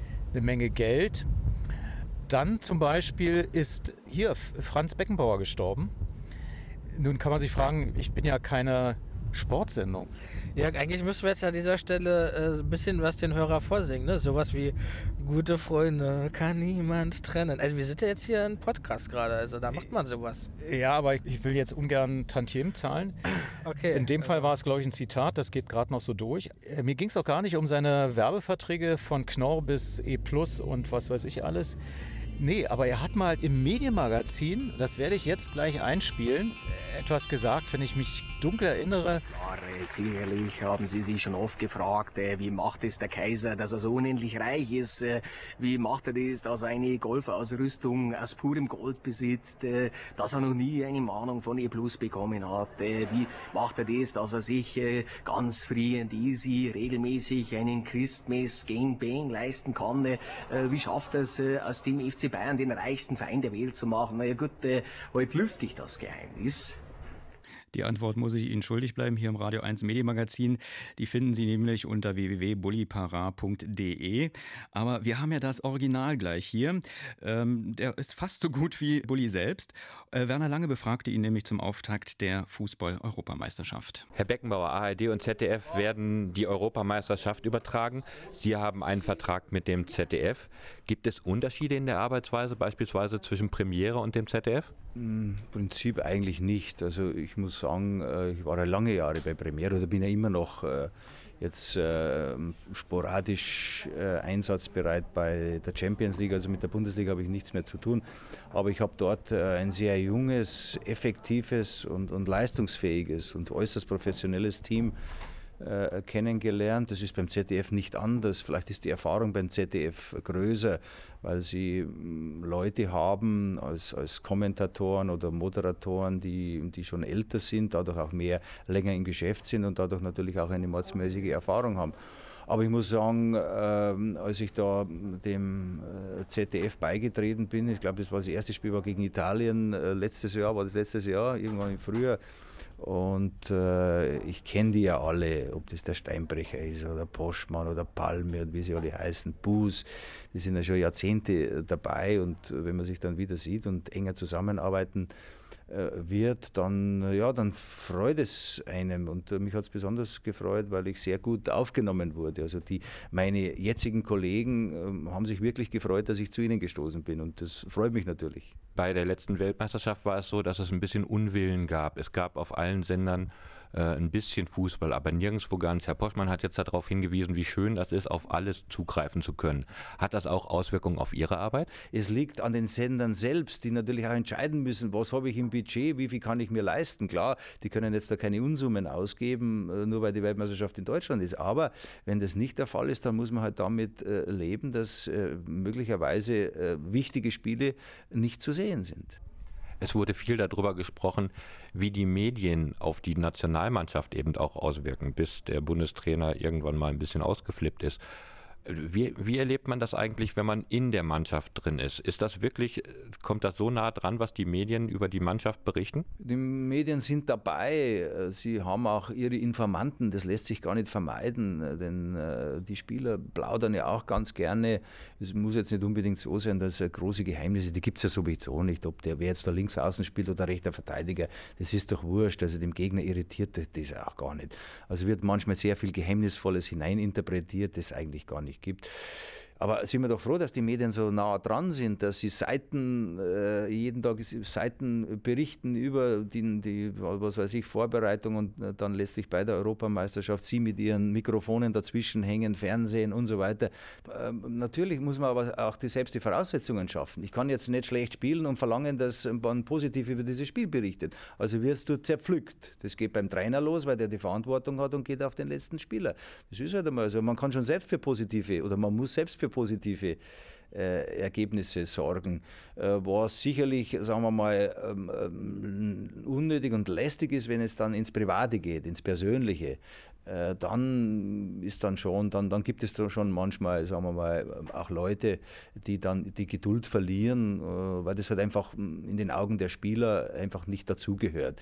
Die sind da, um, um äh, für Deutschland zu spielen und wenn jetzt da die Ehefrau, was weiß ich, einen Blinddarmdurchbruch hat und die erste Seite da erscheint, dann, ja, dann sagt man, muss denn das sein? Ja, die sollen sich auf das Sportliche beschränken. Auf der anderen Seite wissen wir, dass Klatsch mittlerweile auch das gehört dazu. Ich meine, es gibt ja letztlich ist ja auch ein Mann wie Beckham äh, auch, auch, populär, nicht nur weil er jetzt gut Fußball spielen kann, sondern auch weil er sich halt diese Extravaganzen äh, erlaubt. Also das gehört einfach. Der Fußball hat sich, hat sich äh, auch in dieser Richtung äh, weiterentwickelt.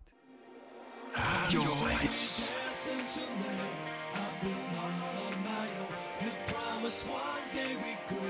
What you said on the und Griechenland führt zurzeit mit 1 zu 0 gegen Portugal. Wer hätte das gedacht?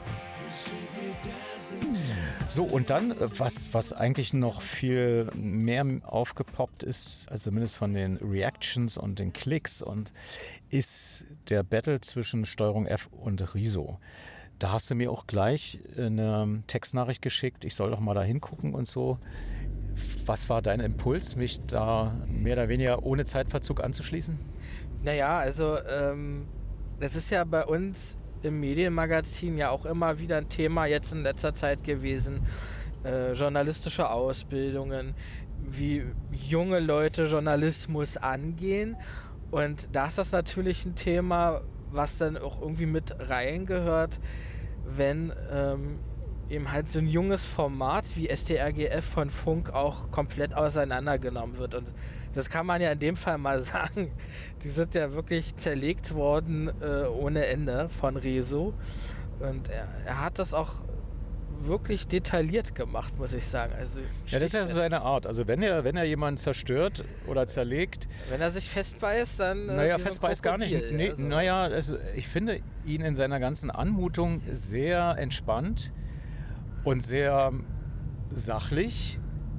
Und Aber auch, diesmal hat man gemerkt, dass er angepisst war. Nee, das, also. naja, das, das ist ja nicht schlimm. Das, aber er war Menschlich. jetzt. Er war jetzt nicht so irgendwie auf äh, 180 körperlich und stimmlich, sondern er hat das richtig sachlich abgearbeitet, wie ich finde. Und vor allen Dingen hat er alles belegt. Also ich glaube, diese Art und Weise auch ein Quellendokument mitzugeben und, und äh, Verweise, das ist schon für einen semiprofessionellen Journalisten ungewöhnlich und setzt Maßstäbe bei Profis.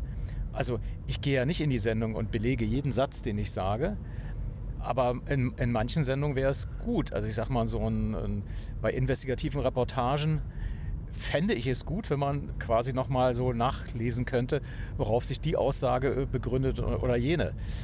Da hat er selber Standards gesetzt, man müsste ihn mal dazu fragen, wie er darauf gekommen ist überhaupt, das so also, exakt äh, zu machen, weil er kommt ja nicht aus dem Journalismus, wenn ich das richtig verstehe. Ja, aber äh, du hast ja mal mir einen Satz ganz am Anfang eingebläut, wir sind ja nicht besser als andere oder das ist das, was man dir damals bei DT64 eingebläut hat und man merkt das manchmal, würde ich sagen jetzt so von, von meiner Beobachtung her, kommentierenderweise, dass doch, wenn jemand beim öffentlich-rechtlichen Rundfunk Fuß gefasst hat, manchmal sich dann ein bisschen drüber erhebt. Also kommt es mir manchmal vor, ist jetzt meine persönliche Meinung. Ja, ja das kam mir auch in diesem Video sehr hm, unangenehm rüber. Also dazu muss man sagen, Steuerung F hat eine investigative Reportage gemacht zum Thema Nahrungsergänzungsmittel. Nahrungsergänzungsmittel, ja. Nutri, irgendwas, Nutri-Score, Nut, nicht Nutri-Score. Ja, wir müssen ja jetzt keinen Namen nennen. Egal. Und dann noch eine andere Doku, würde ich das nennen, über Superreiche. Und da haben sie eben sehr viele Fehler gemacht, die auch Rezo nachgewiesen hat. Und dann gab es dann auf dieses Kritikvideo wieder eine, man nennt das dann eine Reaction, also da wurde dann wieder darauf reagiert, quasi ein Statement. Das war schon ein regelrechter Battle, kann man bald sagen, ne? Ja, also ein interessanter Dialog, wie ich finde. Das hat mich ehrlicherweise so ein bisschen erinnert an alte Gerichtsfilme, also die nur im Gerichtssaal spielen, wo dann Argumente immer gegeneinander geschnitten wurden, wo Verteidiger, Staatsanwalt, Zeugen und so weiter vernommen werden, um auf die Wahrheit zu kommen. Äh, so ein kleines Kammerstück nannte man das auch in der Dramaturgie, was also nur in einem Raum spielt und wo die Kraft der Worte eigentlich die Spannung erzeugen aber eher die Kraft der Worte von Rezo, muss man Nee, ich meine sagen. jetzt früher in so diesen Gerichtsfilm. Fall, ja, also es und, war schon. Und dann äh, kam ja der, der, der äh, Gedanke noch, das ist eine Art Rhetorikwettkampf mit modernen Mitteln, wenn man so will, eben über über YouTube? Ja, da würde ich, da würde ich tatsächlich widersprechen, weil. Was? Wieso? Ich, ähm, also auf der einen Seite war es gut rhetorisch aufbereitet und auch journalistisch. Auf der anderen Seite hatte das was von Mauern der PR. Also als wenn so ein Stab von Politikberatern sich da ransetzen, bloß nicht den Fehler zugeben, sondern immer noch mal eine Schippe äh, Schnee draufhauen, noch mal Mauern, noch mal äh, Nebelkerzen schmeißen. Und äh, es, hat, es hat wehgetan, sich das anzugucken. Ja, das klingt schon sehr drastisch, wenn ich das so sage, aber ähm, um dich da auch mal so ein bisschen abzuholen, ist, ich beobachte das ja länger schon bei YouTube, ja. Und es gibt wirklich YouTuber, die sich darauf spezialisiert haben, Inhalte von, von Funk auseinanderzunehmen. Und das, das Schreckliche dabei ist einfach, dass sie aber auch oft wirklich was finden und auch valide was finden, wo sie sich äh, dann auch dran abarbeiten. Aber können. nicht nur. Also ich erinnere nur an den einen, der Name ist mir gerade entfallen, der sich mal an Pocher abgearbeitet hat ähm, und ihm auch Falschaussagen bzw. Doppelzüngigkeit vorgeworfen hat. Also das scheint eine interessante Form zu sein, ein Genre, äh, sozusagen Medienkritik von Nicht-Profis, die aber schon eine gewisse Ahnung haben. Das ist das Interessante, was du auch meintest, was man mir eingebläut hat. Es, es, es gibt unheimlich viele Freaks, Spezialisten, Nerds, die aber dann nicht sehr breit aufgestellt sind, sondern in dem einen Punkt Expertise haben, wo man wirklich nur mit Respekt sagen naja, kann. aber, aber ähm, Die was wissen- macht den Journalisten aus? Also dass Naja, er es kommt drauf an, ob er Thema richtig ist. aufbereitet und äh, Ja, ja. verschiedene Sichtweisen zeigt und seine Quellen parat hat. Und das macht ja Rezo. Also ich würde schon äh, Genau, aber ich wollte ja darauf hinaus, dass man selbst als Journalist, der das so wie ich schon jahrelang macht, ähm, eigentlich Demut zeigen muss gegenüber seiner eigenen ich Begrenztheit. Ja. Also ich weiß doch, dass ich nicht äh, 100% perfekt und, äh, bin. an der Stelle auch äh, noch nicht nur Rezo genannt, sondern wer davor auch schon mh, Ärger mit genau STRGF hatte, war der Parabelritter. Da ging es um ähm, ein Festival und, und äh, Vorkommnisse auf äh, Musikfestivals. Und da hat er sich, naja, doch auch mit angesprochen gefühlt und das auch nochmal so widerlegt. Das war hochinteressant. Also da gibt es mehrere Beispiele. Es gab auch mal eine äh, Reportage, wo eine, ja, ich, also in einer ich erzählenden Form, eine Journalistin sich komplett zugesoffen hat. Also die war eigentlich die ganze Woche sternhagelblau, ja, und keiner wusste mehr hinterher, warum, warum wurde dieser Film gemacht, ja. Jetzt wissen wir aber auch, ähm, das ist ja jetzt alles das so NDR-Produkte. So einen Vorfall hat es beim RBB auch gegeben. Wir wollen ja jetzt nicht einfach nur äh, so, so äh, pff, kritisch mit Dreck werfen, was wir sowieso nicht machen. Wir stellen ja nur fest, aber äh, beim RBB gab es die Manspreading-Reportage, die ist auch unheimlich schräg äh, viral gegangen, äh, wo, wo sehr unjournalistisch äh, Männer geframed wurden und das äh, war dann wurde auch wissenschaftlich widerlegt. Und äh, das war eins der Videos, was die meisten Dislikes ever hatte. Ich, das war eine fünf- oder sechsstellige Zahl.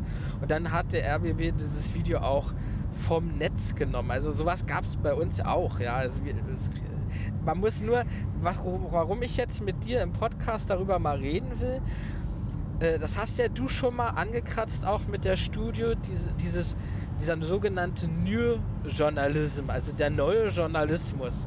Wenn ich irgendwie äh, bin ich der Meinung, äh, solche Vorkommnisse, solche, wie sagt man neudeutsch, Shitstorms, die dann da aufkommen, die zeigen aber diese Schwachstellen von dieser dem selber dem Journalisten sehr mit einbezogenen Erzählweise ein. Wie siehst denn du das eigentlich? Also als alter Hase, erfahrener Rundfunk Methusalem, wo du ja so viel Erfahrung auch hast, auch mit Dokumentation. Naja, der Shitstorm ist ja nun, hat ja nichts mit dem Produkt zu tun, sondern einfach mit der Tatsache, dass hier. Aber mit dem Handwerk hat Moment. ja schon was zu tun. Naja, Moment. Also Fehler gemacht wurden ja schon immer. Die kritisiert wurden, aber das war dann auf normalem Wege, in Anführungszeichen, per Postkarte oder per Brief oder per Programmbeschwerde. Da ist ja durch die Dauer, man schreibt den Brief, steckt ihn in den Briefkasten, der wird transportiert, der wird gelesen, der wird ausgewertet, geht ja die Empörung zurück. Also derjenige, der ihn geschrieben hat, bevor der Antwort bekam, hat sich dann inzwischen wieder beruhigt. Jetzt kann man ja sozusagen seine Erregung mittransportieren bei der Kritik und andere stimmen dann sofort ein in Echtzeit und dann schaukelt sich das so hoch. Unverhältnismäßig. Aber ähm, jetzt stelle ich mal eine Gretchenfrage. Moment, nee, nee. Unverhältnismäßig ähm, also es ist immer gut, wenn man seine Erregung ein bisschen abklingen lässt, um sachliche Argumente zu finden. Nun haben wir das nun mal so. Und ich finde auch diese Lamoyanz von hier Thomas Gottschalk zu sagen, man kann ja nicht mehr sagen, was man will, weil man sich sonst einen Shitstorm einfängt. Ja, das ist, wenn man ein Millionenpublikum erreicht und man kann jetzt in Echtzeit die Vibrationen messen, dann muss man das einfach abkönnen, ist meine Meinung. Wenn man teilweise auch beschimpft wird, dann muss man einfach sagen, okay, ich nehme das erstmal zur Kenntnis, auch als Betroffener, und dann trete ich in den Dialog oder ich ignoriere das. Das sind ja die zwei Möglichkeiten. Ja, aber äh, ich wusste ganz genau, dass du sowas anbringst. Ja. Das ist doch gut. Du und, weißt äh, ja jetzt schon deine Gegenantwort. es gibt bei YouTube ja auch immer mal wieder Leute, die ganz alte Dokumentationen hochladen, wo es auch um Jugendkultur geht. Und neulich habe ich mir eine angeguckt vom, ich glaube, SWR oder WDR war die, irgendwie Anfang der 90er Jahre hergestellt, wo es um die Technokultur geht. In, in, ah, vom Hessischen Rundfunk war die, genau. Frankfurt am Main, also wo sogar Sven Feth noch äh, in seinem Techno-Schuppen auftritt und so weiter. Äh, drei Jugendliche, die 60 Stunden am Stück eigentlich nur Party machen. Ja? Mit mhm. drei äh, Filmteams. Das Interessante war nicht unbedingt die Dokumentation in ihrer ganz ruhigen und vor allem wo die Journalisten im Hintergrund sind, ja, agierenden Erzählweise, sondern die Kommentare unter dem Video. Also wo junge Leute, wo man es einfach an ihren Profilen auch ablesen kann, dass sie keine 18 sind, sagen, äh, wirklich schreiben, ich kann dir den Link schicken, boah, das ist so toll gemacht, das hat ja eine richtige Qualität, ja. So, und jetzt habe ich so eine, so kommt es mir vor, gerade bei STRGF oder auch anderen Funkformaten, anscheinend einen Druck, ständig etwas rausbringen zu müssen. Ich muss ja einen Algorithmus bedienen, meint man oder glaubt man. Und das setzt, würde ich sagen, ja, Journalisten mit ihrem Produkt so unter Druck, dass dann auch so viel schnell in kurzer Zeit zusammengetragen werden muss, dass es denn äh, Fehler aufwirft. Aber das ist jetzt eine, eine Vermutung. Es ist eine Vermutung, die müssen wir klar bewiesen. deklarieren. Gronk hat in seinem Reaction-Video gesagt, das ist Rage-Bait. Also Rage im Sinne von Rage, von Wut. Also nicht Clickbait, sondern man provoziert, äh, wohlwissend, dass man empört, so ein Teil, um Klicks zu bekommen. Also dass man auch zuspitzt. Zum Beispiel in dieser superreichen äh, Doku, da wurde jemand verdächtigt oder nicht nur verdächtigt, man hat ihn so eingeordnet, dass er superreich ist, ist dann zurückgerudert, sagte, nee, reich und dann blieb es plötzlich äh, bei dem Fakt, dass die oberen 10 Prozent einer Bevölkerung sehr viel zur Verschlechterung des Klimas beitragen würden. Und also erstmal zugespitzt, superreich und dann blieb einfach nur noch so die oberen 10 Prozent. Sie haben im Nachhinein sogar den äh, Titel den Sendungstitel auf YouTube geändert. Ja, aufgrund der Kritik. Also das ist ja okay, aber sie hatten gemeint, sie hätten schon ausreichend recherchiert und im Nachhinein dann sich noch Belege erbeten, um ihre eigene These, die sie am Anfang hatten, oder Hypothese, äh, nachträglich einzufordern. Also da, die haben einfach unsauber gearbeitet und doch unsauber ihre Fehler eingestanden. Alles gut und schön, aber ja, was ich meine... Gar nicht eingestanden, äh, immer drum herum geredet. Auch das? Das wäre ja besser gewesen, Nee, sie haben, auch, sie haben auch Fehler eingestanden. Also sie haben gesagt, sie haben Aber das... zögernd, möchte ich schon. Genau, ja, ja, das war sehr zögernd. Aber trotzdem haben sie teilweise Fehler eingestanden, teilweise haben sie sie verteidigt, die äh, Kritikpunkte. Aber was ich meine, ist dieses neue Wort, was ich nicht kannte, Ragebait. Also diese schon eingepreiste Empörung mit zu inszenieren. Und da weiß ich nicht, ob, ob Steuerung F da wirklich äh, mit diesem Vorsatz in die Geschichte geht, wenn sie sowas ähm, dann online stellen. Aber interessant ist das, als ich neulich bei YouTube war, bei YouTube Deutschland, und die zehn besten Newcomer ausgezeichnet wurden, da war Steuerung F dabei. Und da habe ich noch den Menschen gefragt dort von YouTube, hat äh, Steuerung F alles richtig gemacht? Und er sagte ja.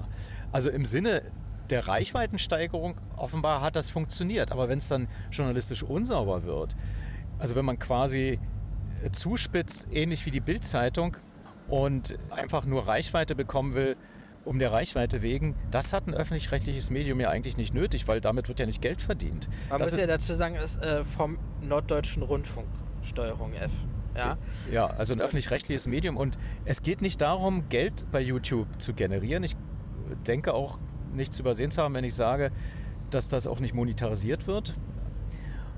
was man ja durchaus Man muss auch verstehen nicht würde. mit irgendwelchen Geflogenheiten, die sonst auf YouTube stattfinden, mithalten müssen. Ja? Genau. Man, also kann doch ruhig als öffentlich-rechtliches, auch junges Angebot äh, ein bisschen entspannter Sachen angehen.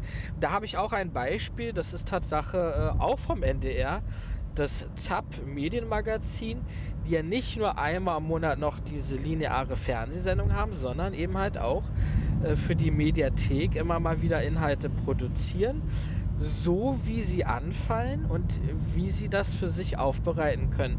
Nicht mit irgendeiner festgelegten Regelmäßigkeit oder einer festgelegten Sendelänge, sondern eben halt wie das Thema anfällt. Damit kann ich persönlich eher was anfangen. Das ist also ein anderes Beispiel, ne, was man einfach mal so mit erwähnen kann. Und was ich auch sagen möchte an der Stelle ist, warum muss das eigentlich immer so getrennt sein? Also jung und alt, ja. Man, also wir machen ja auch zusammen, ich mache mit dir unheimlich gerne zusammen was, weil man so viel lernen kann. Und ich habe ja auch schon wirklich äh, inhaltlich äh, ja, Na, glaube- schwere Fehler Mhm. gemacht, aber wo du einfach auch äh, dazwischen gegangen bist. Also halt, so kann man das nicht machen, da- das macht uns Probleme so.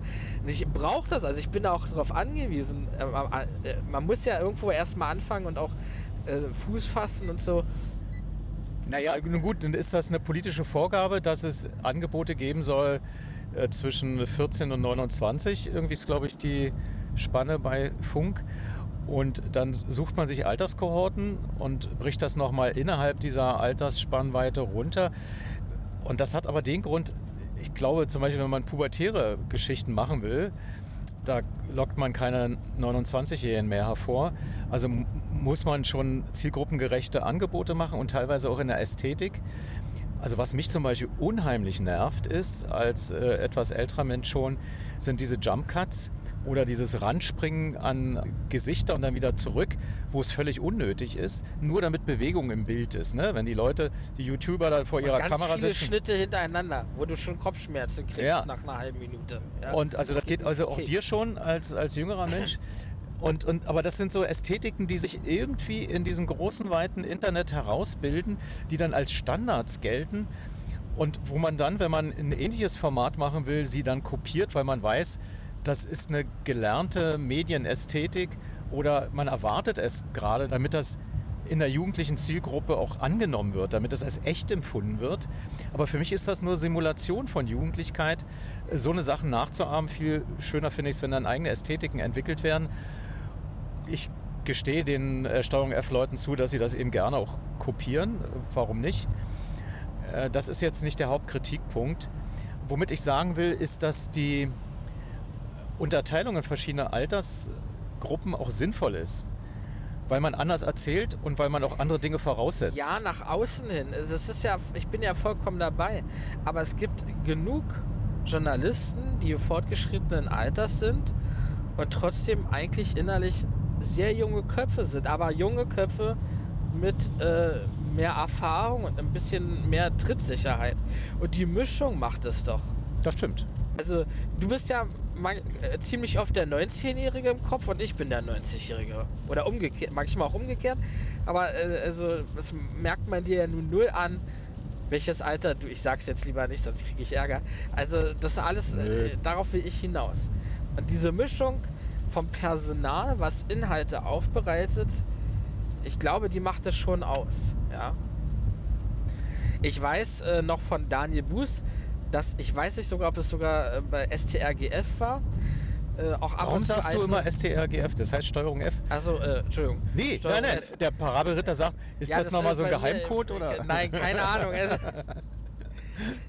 keine, keine Ahnung. Das Aber spricht jetzt hast du mich so schlimmer. rausgemacht. Ja. Also, äh, Daniel meine, Buß der war das, Buß ja. war es, der auch gesagt hat, dass da äh, Panorama-Journalisten mit von der Partie sind. Ja? Es gibt so Kooperationen, habe ich so mitbekommen. Also das muss es ja schon mal gegeben haben. Bitte macht das wieder oder behaltet euch das bei oder gibt einem alten erfahrenen Journalisten eine Zuflucht, dass er da neu mit aufblühen kann. Das funktioniert hundertprozentig. Also, Aber in dem Fall gab es ja auch eine Kooperation mit dem ZDF von äh, Riso, immer fälschlicherweise Neo-Magazin. bezeichnet. Also ich werfe ihm das jetzt nicht vor, das ist dann so drin. Gleich früher hieß es Neo Magazin. Royal. Äh, Royal. Und jetzt heißt es nur noch Royal, weil sie Nee. ja nicht mehr bei ZDF Neo sind. Nee, nee, jetzt heißt das ZDF-Magazin Royal. Achso, Entschuldigung. Ja, Ja. äh, Das habe ich auch schon durcheinander gebracht. Genau, das kann man auch durcheinander, das ist nicht das Ding.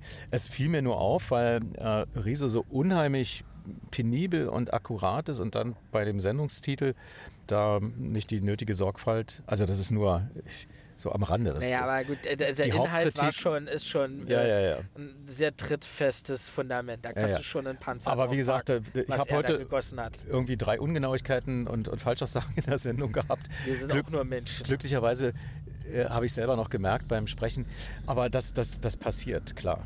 Also apropos Ungenauigkeit, was ich auch, wenn wir schon mal so eine Podcast-Situation mal dir erzählen wollte, der Holger Krehlmeier von seinem Massengeschmack äh, Dingsbums TV, TV, hm. der äh, Krehlmeier Schreimeier, der hat uns neulich äh, vorgezogen.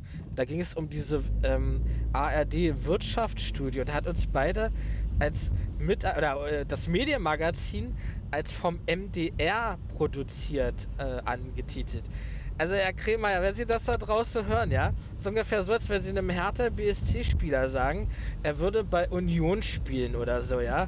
Also dafür müsste man direkt eigentlich nach Hamburg fahren und äh, mal ungepflegt an die Tür klopfen. So geht das ja nun nicht. Ja, Ja, aber das war jetzt äh, scherzhaft formuliert wahrscheinlich. Meinst du es gar nicht so? Natürlich war das Scherz, wir sind ja Berliner.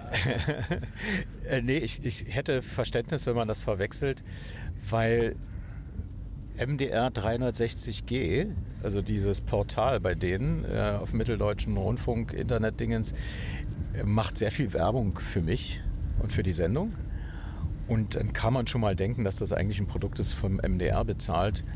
Also da kann ich nachvollziehen, dass man auch bestimmte Dinge von außen nicht so wahrnimmt. Also alles gut. Ja, wir sind ja eine Familie letzten Endes, die ARD. Wir, sind eins und eins. Ähm, solange man, ups, jetzt muss ich aufpassen, dass hier, ach nee, ich bin ja an der Hauptstraße. Ja, du kannst ruhig weiterfahren. Ja. Ja, also, Also alles gut. Worauf wir auf jeden Fall ähm, im Podcast Bonusteil, wo ich übrigens sehr, sehr dankbar bin, dass das weitergeht. Also vielen lieben Dank nochmal. Ja, ich habe ein bisschen zur Verwirrung beigetragen. Es war tatsächlich so, dass, das kann ich ganz kurz mal aufklären, zum Jahresende meine Verantwortung auslief und Radio 1 das in der Eigenregie hochladen wollte. Und dann haben wir uns dann doch noch geeinigt, dass ich das weitermache. Jetzt geht es erstmal weiter und wie gehabt. Also das muss reichen. Alles andere, was ich jetzt intern beisteuern könnte, würde meinen Arbeitsvertrag verletzen. Das will ja auch keiner. Da steht explizit drin, dass ich über interner öffentlich nichts sagen darf. Aber so die, das Ergebnis, das ist okay, dass ich das jetzt nochmal gerade gerückt habe. Also alles in Ordnung. Es bleibt wie gehabt. Es gibt einen Bonustrack. Es gibt den Podcast in meiner Verantwortung. Und schauen wir mal, wie lange das geht. Und ich freue mich vor allem riesig, dass ich weiterhin im Podcast-Bonus rumspucken kann. Das ist ja für mich eine Spielwiese. Ach, also das ist. Vielen lieben Dank nochmal an der Stelle. Ja, Also, wir äh, müssen uns dann auch vielleicht bei den Hörern und Hörern bedanken, Ja, die dich genau. ertragen. Ne? Die, die uns, nee, wir, die hören uns ja gerne und äh, vor allem, Naja. äh, dass. Äh, Das ist eine Annahme. Nö, da, da kann ich dir E-Mails auch und Hörer. Na, okay. Also ab, vor allem aber auch, äh, dass es da Nachfragen gab und so, also dass man auch weiß, man ähm, die sind auch so äh, für einen da, ne? Dass man nicht nur so alleine irgendwie in die Welt sendet. Das ist leider das Problem, was man hat als Radiomann, weil wir normalerweise ja nur unser Mikrofon haben und vielleicht noch den einen oder anderen Arbeitskollegen oder Freund, der dann sagt, du, das war ganz toll und man oder ganz doof. Ähm, es ist wirklich hilfreich, Feedback zu bekommen, damit man erstens nicht abhebt und zweitens natürlich auch seine Perfektion optimieren kann. Ne? Also wir, wir sind ja, wenn wir Fehler machen oder wenn wir ähm, Produkte abliefern, die vielleicht langweilig sind, das ist ja nicht unser Vorsatz. Wir, also zumindest spreche ich jetzt für mich und meine Kollegen. Wir sind schon daran interessiert, dass sie alle am Lautsprecher oder am Kopfhörer kleben bleiben. Also keiner geht ins Studio und sagt, heute, heute habe ich keine Lust und jetzt sicherlich den einen oder anderen Tag, wo man schlechter motiviert ist. Aber man möchte das nicht nach draußen zeigen und versucht professionell zu bleiben. Insofern, wenn Sie Kritik haben, gerne auch zum Podcast Bonustrack. Ähm, wir sind offen. Ja. Und äh, Sie wissen jetzt auf jeden Fall, dass diese äh, ich sag's jetzt mal ein bisschen berlinerisch nett umschrieben, braune Soße auf YouTube nicht an uns vorbeigeschwommen ist. Das haben wir auch mitgekriegt. Braune Soße? Naja, äh, also äh, wenn ähm, braune Masse, nicht, ach so, jetzt nicht politisch, sondern einfach ach so, okay. äh, von der ähm, Art, wie es hochgeschwommen ist, ja. Ja. Dass das nicht an uns vorbeigegangen ist, ja. Und ähm, Ach so, ich habe dann nochmal beim Norddeutschen Rundfunk nachgefragt, ob es denn jetzt noch eine Reaction auf die Reaction auf die Reaction gibt. Und man sagte mir, auf Insta äh, gäbe es im Kanal von Funk und von Steuerung F eine ja, Hinweistafel, dass man jetzt erstmal in die innere Klausur geht. Irgendwas stand da von Winterpause und dass man sich mit Rezo treffen würde. Ich weiß jetzt nicht, ob das äh, die, die, die optimale Lösung ist, so eine Sache auf einem anderen Kanal zu publizieren, dass man irgendwie bei YouTube denkt, da kommt jetzt was, weil da ja der Battle ausgetragen wurde. Aber gut, das äh, da ich würde eine andere Empfehlung aussprechen. Immer auf dem Kanal, wo man Erregungen hatte oder, oder Kritik bekam, dann noch da zu antworten und zusätzlich dann auf anderen Ausspielflächen vielleicht nochmal die Wirkung zu verstärken. Und ich weiß auch jetzt nicht, was ein Treffen noch mit Rezo bringt, weil der hat ja im Prinzip alle Argumente genannt und Jetzt, wäre es, jetzt wäre es interessant, wie, wie Funk mit Steuerung F und vielleicht auch der Norddeutsche Rundfunk gemeinsam aus dieser, ja, dann doch journalistischen Krise, kann man das so sagen, lernt. Sagen, ja. ja, also die, die Vorwürfe, die alle belegt wurden, waren schon sehr massiv, fand ich. Muss man sich jetzt wirklich mal auf YouTube angucken wenn wir das jetzt hier zusammenfassen, dann reden wir jetzt noch eine Stunde. Also da, ich muss, wir müssen dazu sagen, es gab schon mehrere solcher Geschichten mit verschiedenen Funkkanälen. Äh, Was ja auch in Ordnung ist, wenn man in, sich in die Öffentlichkeit begibt, dann äh, ist man auch Kritik ausgesetzt, man macht Fehler, man muss dann sehen, äh, die Fehlerkultur Nur scheint wie man damit umgeht, das ist schon. Genau, die Fehlerkultur scheint mir ja sehr unterentwickelt zu sein. Deswegen gehen wir überhaupt jetzt im Podcast-Bonus auch einmal darauf ein. Genau. Ja. Also Leute, guckt euch an. Äh, sind, glaube ich, nach sechs Tagen schon waren das schon jetzt bei dem letzten Video von Rezo zwei Millionen. Ich habe jetzt nicht die Ursprungszahlen im Kopf von der reichen Doku und von dieser Nahrungsergänzungsmittelgeschichte und dann wieder das Kritikvideo von Rezo und dann wieder darauf das von äh, Steuerung F und dann wieder, also und dann gibt es ja noch von dann Parabelritter. Noch Parabelritter und genau. wie sie alle heißen. Es ist auf jeden Fall sehr, sehr unterhaltsam, also auch ja. auf eine tragisch-komische Art. Ja, das ist das, was so ich. Wie blöd, dass wir äh, auch als Teil von der ARD sowas sagen, aber. Nee, das, äh, das meinte ich vorhin so mit diesem Rhetorikwettbewerb. Das hat, oder mit diesem Gerichtsfilm. Man kann davon richtig auch was lernen. Also Absolut. für mich war das total lehrreich, ja. Ja. Bis hin zu Demut zeigen, wenn man Fehler gemacht ja, hat, was ja, bei Steuerung F nicht so ganz gelungen ist. Aber bei Rezo, dem Beschwerdeführer quasi, merkte man schon an, dass er sich doch runterdimmt, dass er versucht, sachlich zu bleiben, obwohl, wie du gesagt hast, er äh, doch äh, erregt schien. Ähm, nee, aber er war da noch konstruktiv. Mehr Wirkung dadurch, ja. Ja, er war auch konstruktiv und, und, und das ist dann schon mal und hat aufgerufen, nicht zu haten, zu differenzieren, dass es um ein Team geht und dass man das nicht auf Funk komplett überträgt, während der Parabelritter natürlich seine Erfahrung dann mit reingegeben hat, dass das ihm offenbar in ähnlicher Art und Weise auch schon so passiert zu sein schien. Also das, das ist ein kleines Lehrstück für PR-Leute, Kommunikatoren und für Journalisten sowie für Zuschauer und äh, die einfach auch wissen, also zum Schluss fragt man sich, wem kann ich denn jetzt noch glauben? Das ist so. Ich fordere auch regelmäßig auf, Leute, bleibt kritisch, glaubt auch mir nicht, denn auch ich mache Fehler. Es kommt eben darauf an, dass man selber kritisch bleibt und nicht blind vertraut, auch seinen Lieblingsmedien nicht blind vertraut ich weiß nicht, mit diesem Appell bin ich jetzt wahrscheinlich zu stark ähm, jetzt, aber. Nee, ich schließe mich dem an. Ich habe nämlich da auch noch was zu sagen. Der Parabelritter äh, deutete das neulich so an, dass er schon öfters mit Leuten vom öffentlich-rechtlichen Rundfunk zu tun hatte, der immer den Eindruck hatte, dass es so Ressentiments gegen YouTuber gibt, die irgendwie journalistisch arbeiten. Und da muss ich sagen, also bei uns ist das nicht so. Äh, ich bin jetzt nicht der tiefe Parabelritter-Fan, aber ich mag seine Arbeit und habe mir da selber auch schon einiges von abgucken können. Und also hier bei uns in Berlin ist es jedenfalls nicht so, lieber Parabelritter, ja. Und äh, ja, mehr, mehr kann ich dazu eigentlich auch nicht sagen, weil dann wollen wir es nicht, gesagt. Dann wollen wir es nicht künstlich verlängern. Ja. Äh, Lebenszeit ist knapp. Damit endet der Medienmagazin Podcast hier an dieser Stelle. Anders als geplant, denn in der ersten Upload-Fassung konnten Sie hier an dieser Stelle die 67. Bitburger Gespräche vom 11. und 12. Januar 2024 hören. Sie standen in Mainz unter der Überschrift Die Reform des öffentlich-rechtlichen Rundfunks. Stand und Perspektiven. Genau das Richtige für einen Medienpodcast. Auf Anfrage schickte mir der Veranstalter einen Zugang zu den Audios, versehen mit dem Hinweis, da alle Teilnehmer ihr Einverständnis mit einer Aufzeichnung erteilt haben, können wir Ihnen unsere Mitschnitte gern für Ihren Podcast zur Verfügung stellen. Zitat Ende. Inzwischen hat jedoch der Veranstalter bemerkt, die Einwilligung der im Podcast aufgetauchten Personen habe sich auf den Vorgang des Mitschnitts bezogen und nicht auf eine Publizierung des Mitschnitts in einem Podcast. Dass ich explizit für den Podcast angefragt hatte, sei letztlich missverstanden worden. Man empfehle mir, die Genehmigung für eine Veröffentlichung bei den Betroffenen einzeln abzufragen. Da es sich um zwölf Personen handelt, nehme ich jedoch Abstand aus rein pragmatischen Gründen. Um den Podcast mit den anderen Themen schnell ohne Zeitverzug wieder zur Verfügung zu stellen, sind die 67. Bitburger Gespräche hier komplett von mir entfernt worden. Ich hoffe dennoch, dass der Podcast auch so auf Ihr Interesse gestoßen ist. Dann empfehlen Sie den Medienmagazin Podcast gern weiter mit einem Link zum Beispiel zur ARD Audiothek.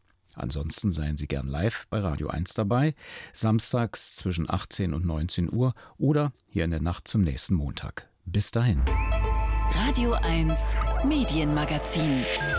Vergessen Sie nicht, Ihre Antennen zu erden.